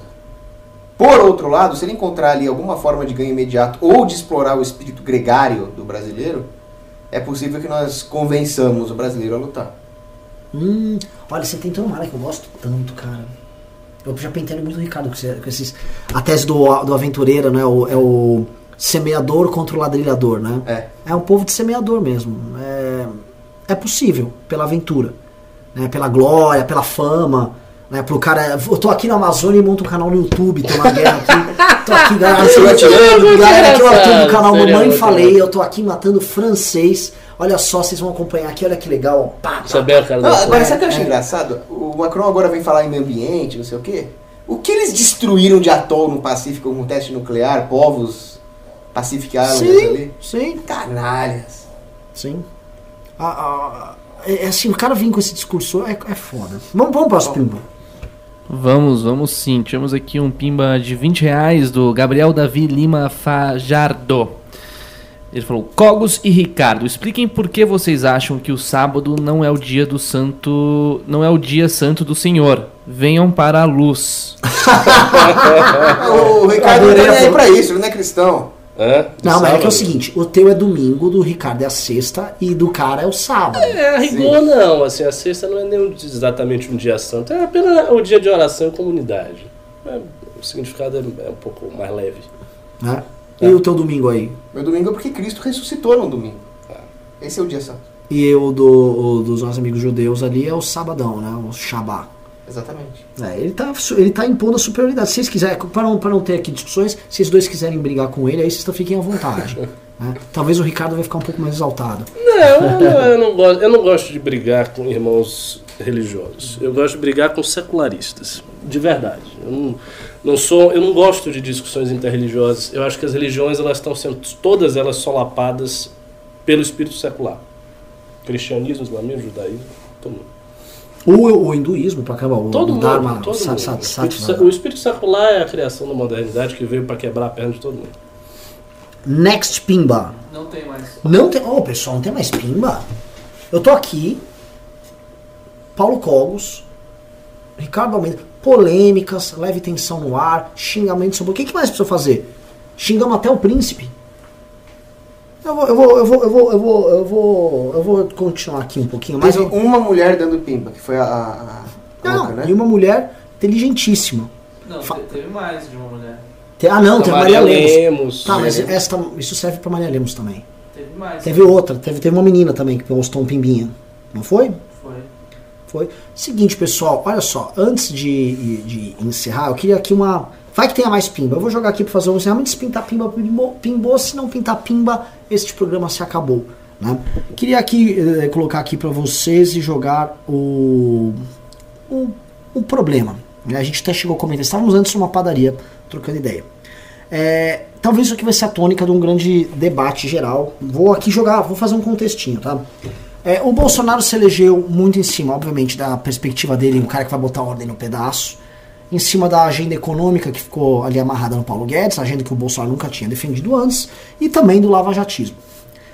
Tá brigando com a Lava Jato, assim, hoje o Carlos Fernando, podia ter até no, te- no- na pauta aqui, né? Hoje o Carlos Fernando atacou e deixou bem claro que o Bolsonaro fez um acordão. E não é qualquer um que tá falando. É o cara que tocava de fato a Operação Lava Jato. O Carlos Fernando, o famoso Barbichinha. Falou, o Bolsonaro fez um acordão. Moro tá sendo frito, provavelmente o Moro sai do governo. né? Ele disse isso? O quê? Que o Moro sai do governo? Não, não, ele não disse. Ah, É, você que tá dizendo. eu tô dizendo. Provavelmente o Moro sai do governo, porque o Moro não vai ficar aceitando isso. É. A não ser que ele tenha um sangue de barata, assim, monumental. Bem barata, né? É, agora, aí é uma área que o Kogos, vai- o Kogos gosta. Está pintando talvez uma grande crise internacional. Então o Bolsonaro se afastou do lavajatismo. Bolsonaro vendo que o PIB não cresce esse ano, estão falando aí em 0,8, 0,7. Vira o ano que vem ano eleitoral para prefeito e vereador, onde os partidos fazem base para a eleição seguinte. PIB com nenhuma perspectiva de crescimento. Bolsonaro se divorcia de Paulo Guedes e da agenda econômica liberal, que ele na verdade nunca acreditou, ou ele vai, ele vai permanecer fiel e resoluto? Paulo Cogos e Ricardo, por favor. Eu acho que o Bolsonaro está mais próximo de uma agenda de liberdade econômica do que o Paulo Guedes. Paulo Guedes, para mim, é o cara mais perigoso do governo depois do Mourão. E o que ele pretende fazer é uma expansão na oferta monetária, justamente para dar aquele, aquela sensação de aquecimento no momento de crise, que depois vai cobrar o seu preço altíssimo. Então, para mim, a melhor coisa que podia acontecer é o Paulo Guedes ir embora. Uou! Uou! Isso foi É, polêmico. depende de quem ele colocasse no lugar, né? Sem dúvida. É, que, é o que eu imagino, assim, se o, Bolsonaro, se o Paulo Guedes falar pro Bolsonaro, olha, eu tô, vou fazer uma expansãozinha monetária amanhã. Ele não sei o que você tá falando, não vai, vai aumentar o PIB. É, É, é, é isso que eu ia dizer. Eu, eu acho que o, o Bolsonaro quer que resolva a situação. Se ele tiver confiança, o cara prometer qualquer tipo de receita e ele acreditar que aquilo vai resolver por impressão e não por compreensão, ele dá o seu ok. E, e esse é o problema. Ele não tem muita compreensão dessa área, eu já disse várias vezes que ele não tem. Não procura ter, Ah, não não, entendo se interessa. não É isso, eu eu também não entendo, mas ele, tá ele não se interessa em saber. Então o que ele quer é que resolva o problema. Se disser, ó, aqui o Brasil vai crescer e vai ter mais emprego e a sua situação política vai melhorar. Ele vai dizer, tá, tá ok, faça aí, pode fazer, fique à vontade. É. É, isso que vai acontecer. Ele esqueceu do, do, do conselho básico. Você não precisa entender de tudo de economia, mas você tem que entender o suficiente para questionar o especialista. Sim, Perfeitamente, exatamente. perfeito. Que é o princípio do bom Mas aí você tem que administrador. entender, quando você é presidente, você tem que entender um pouco de tudo para fazer exatamente isso. Para você ter a capacidade de ir lá e questionar o cara e apertar contra a parede. O bom líder de uma organização, ele é sempre um generalista. Só que o pessoal confunde ser um generalista, que é basicamente conhecer um pouco de coisas gerais, conhecer do geral, com não conhecer nada. De nada. De nada. E isso não é a mesma coisa. O cara não saber nada de economia não vai tornar ele um bom presidente. Pois é. Isso é, isso, isso é o básico, ele tem que saber os princípios básicos, os mecanismos de funcionamento básicos. Né? Entrou uns pimbas aí pra gente matar, então vamos. Fredão.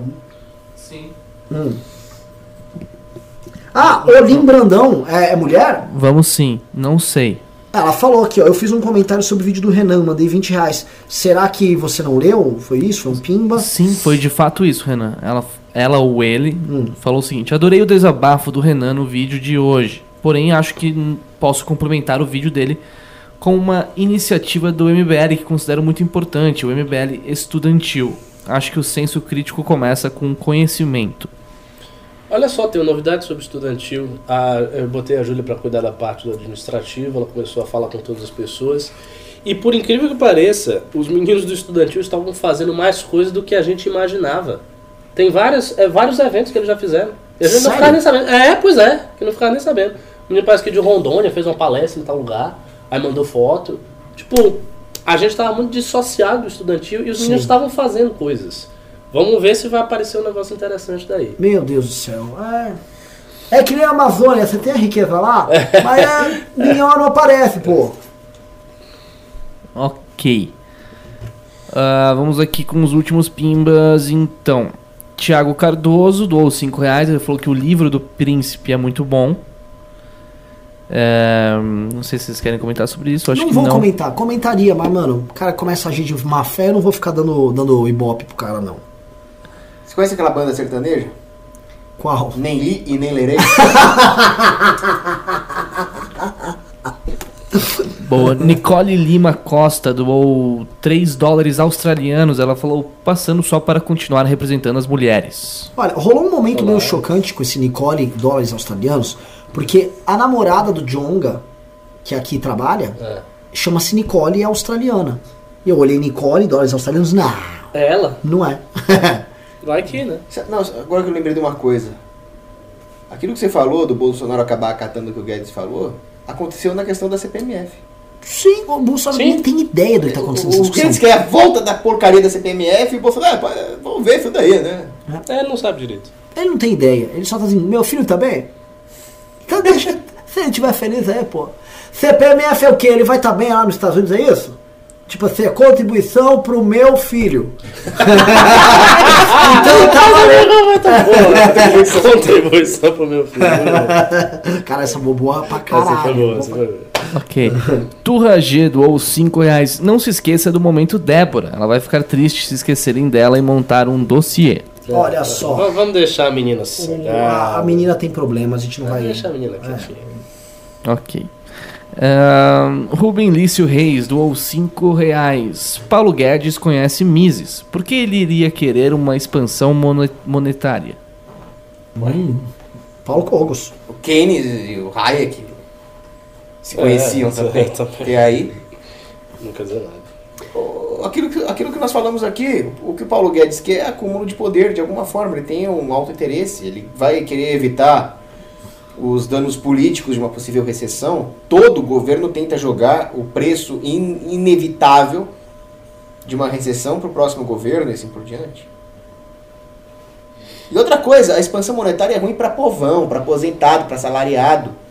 Para corporativista é ótimo. Você, você, você ser o primeiro a receber esse dinheiro, maravilha. Bom, ah, tínhamos aqui o, o Olim. Olim Brandão falou que ele é homem. É, sou homem. Meu tio escolheu meu nome. Na época de escola me chamavam de Olinho. KKKK. Então, beleza. Olha, que assim, é, a gente É tem uma grande colega que participou do processo de impeachment, a Olin, é, é uma suíça. É. Ela esteve no Brasil durante as manifestações do impeachment, ela participou, que inclusive gravou um vídeo no MBL para a comunidade internacional. Rodou bem, era de um, de um partido liberal lá na Suíça, que não é um partido liberal de saia. É, bacana. Liberal de Ela vai no- segunda-feira lá na estreia? Não vai, infelizmente. Não vai, mas é, é muito legal. Grande Olin, um abraço para ela. É, com certeza é um nome aí de origem escandinava. né? Não sei. Acredito Mas que não seja. importa. Eu acho que é. Psicomáquia doou 5 reais, agora sim o último pimba do news de hoje. Quando é que o MBL vai propor um projeto de lei revogando o curso forçado da moeda? Aí sim. Como é que faz isso aí? Eu não entendo nada de economia, Cogos. Se acabar com o curso forçado, nós vamos ter uma volta das moedas fortes. O que, que é um curso forçado? É o governo obrigar um vendedor a aceitar a moeda. Ah, tá, tá, tá, tá, tá. Monopólio de Isso, manter uma a moeda moeda no oficial, Em que é inglês é o legal tender. Exato. Agora, não tem uma parada agora que estão reconhecendo o Bitcoin e criptomoeda como, como, como reserva e troca aqui no Brasil? Teve uma decisão do Banco Central agora, Não, essa não semana. fiquei sabendo. Fiquei sabendo, não. Então, mas é, o objetivo é regular a criptomoeda. Sim, sim, É. sim. Eu sei que meu investimento em Bitcoin foi uma tragédia total. Eu não gosto nem de falar desse Eu assunto. também me dei mal. Eu, imagina, eu fui, eu comprei Bitcoin, o, o, o Cog- Cogos E o que me deixa mais triste é que eu soube do Bitcoin quando era centavos. e sempre. Todo mundo. Não, mas nem todo mundo. Teve gente que viu depois, mas eu achava que aquilo era uma grande besteira e não comprei. Um Até hoje tem gente que acha que é besteira. E eu, eu, e eu que sou o otário que comprei em novembro ou dezembro de 2017, quando tava naquela alta absurda. Tô até agora pendurado lá. Não, você tem que comprar. Você também? Ah, você não tem noção de quanto eu comprei nessa. Posso dar dica de como é que eu tô fazendo? Ah, Eu não me dei super bem, mas também não me dei mal pelo seguinte, eu não tenho pressa. eu também, Então tô quieto. todas, toda vez que acontece aquele meltdown do Bitcoin, ah, agora é o fim do Bitcoin, o Bitcoin morreu. Eu falo, "Oh, agora eu compro. Compro um pouquinho lá. Aí eu deixo, não tô nem aí se subiu, se desceu, e aí eu especulo a médio e longo prazo. isso também, o Renan não quis fazer isso. Mas você recuperou tua, tua, tuas perdas? Recuperei e passei bastante já. Ah, tá, assim, só eu me dou mal nessa merda. E né? eu. Você também. Seguinte, trabalho pra caramba aqui no MBL, tá todo mundo ganhando grana com essas criptomoedas, recebendo dinheiro de Mancoque, Mas do você sabe o que, que é? A gente também não entende muito de economia. Nossa Ah. praia é política. Ah. Se O pessoal que entende de economia, você mesmo. Tá tudo o cara que fica bilionário com criptomoeda é o cara que tem informação privilegiada lá dentro. É o cara que entende muito de tecnologia e está ligado ao processo lá de mineração. Mas, Uhum. por exemplo, a- aquelas pessoas que acreditaram de forma pioneira no Bitcoin. Ah, compraram. esse sim. Esses, Não, e pior, aí que eu vou te contar uma história triste agora. Hum. Eu conheci cedo o Bitcoin, eu acreditei no Bitcoin, Sim. só que naquela época era muito difícil tecnicamente. De comprar? É, Ah, eu podia ter ficado bem rico com isso. entendi. Aí você não quis se dar o trabalho porque não imaginou que ia explodir do jeito que explodiu. Ah, eu falei, bom, vou, vou esperar a interface ficar mais amigável, mas não, É. não pode esperar muito. É. Terminou então os pimbas? Terminou. Pessoal, foi um belíssimo programa. Vamos todos torcer, vamos fazer uma campanha. Cogos, Cogos, como eu disse, Cogos. Aleluia! Cogos no MBL News de quarta-feira. Um dia bom, tem futebol depois. Aquele dia no meio da semana que você sabe que já não tem aquele drama da segunda-feira, mas não tem as delícias da sexta-feira. É aquele dia que se você tiver um Coguinhos aqui conosco, trazendo a pimentinha libertária dele, trazendo. é, eu posso falar que é um, é um libertarianismo cristão? Entendeu? Se eu- Aqui vindo polêmico, treteiro, pé no chão por vezes, às vezes sim, às vezes não, vai bater na gente. Vamos torcer. Toda quarta-feira vou tentar trazer esse homem pra cá. E quero também trazer o Pirula. Gostaria de agradecer demais a sua vinda aqui, Paulo. Gostaria de agradecer o Ricardo, belíssimo. Que, que bancada. Eu tô, eu tô honrado. Tô honrado. Nossa combizinha tá cada vez melhor. Deem aí suas últimas palavras pra galera. Se quiserem fazer considerações, se não quiserem, façam. Tá, minhas últimas considerações é que a Brigitte Macron é objetivamente feia e a Michelle Bolsonaro é objetivamente bonita. É, concordo inteiramente. Aí, um assunto em que um cristão e um muçulmano podem concordar inteiramente é sobre a beleza da Michelle Só que Bolsonaro. você ia pegar a be- a beleza Ah, dela não e ia esconder atrás da burca. Só pra mim. É, é, eu, vou- eu vou, eu vou combinar que eu acho essa perspectiva É, muçulmana bem mais interessante nesse ponto. tá vendo? Bem mais interessante. Esconder. Traidor da cristandade. Ah, mas Esconder, eu- ninguém tem que ver sua mulher. E se o grande problema da cristandade foi que não foi muito frouxo aí com as mulheres? Como assim? Ih, tudo Polêmico! Polêmica. Você vai Acho perder melhor acabar o programa femininas. agora. Guerreiras, guerreiras femininas, nós temos Santa Joana d'Arc. Vamos deletar essa última parte. Ah, tem, tem, tem. Agora- Tem umas celtas lá também. Ó, pessoal, já não vai pro Spotify Como essa chama aquela parte. celta aqui. é, que lutou contra os Beijo. humanos? Budica. Bu- Mas ela não era cristã, né? Ela era Não, pagã céu. Tudo bem, tudo bem. Não é melhor só acabar o programa? Vamos acabar É, o vamos programa. terminar. Né? É, pra- até pra não ter os recortes aí das minhas falas. Goodbye. Tá vendo? Só, só o cristão defende a mulher. Lembrem-se disso, mulheres. Beijo pra todo mundo. Fui!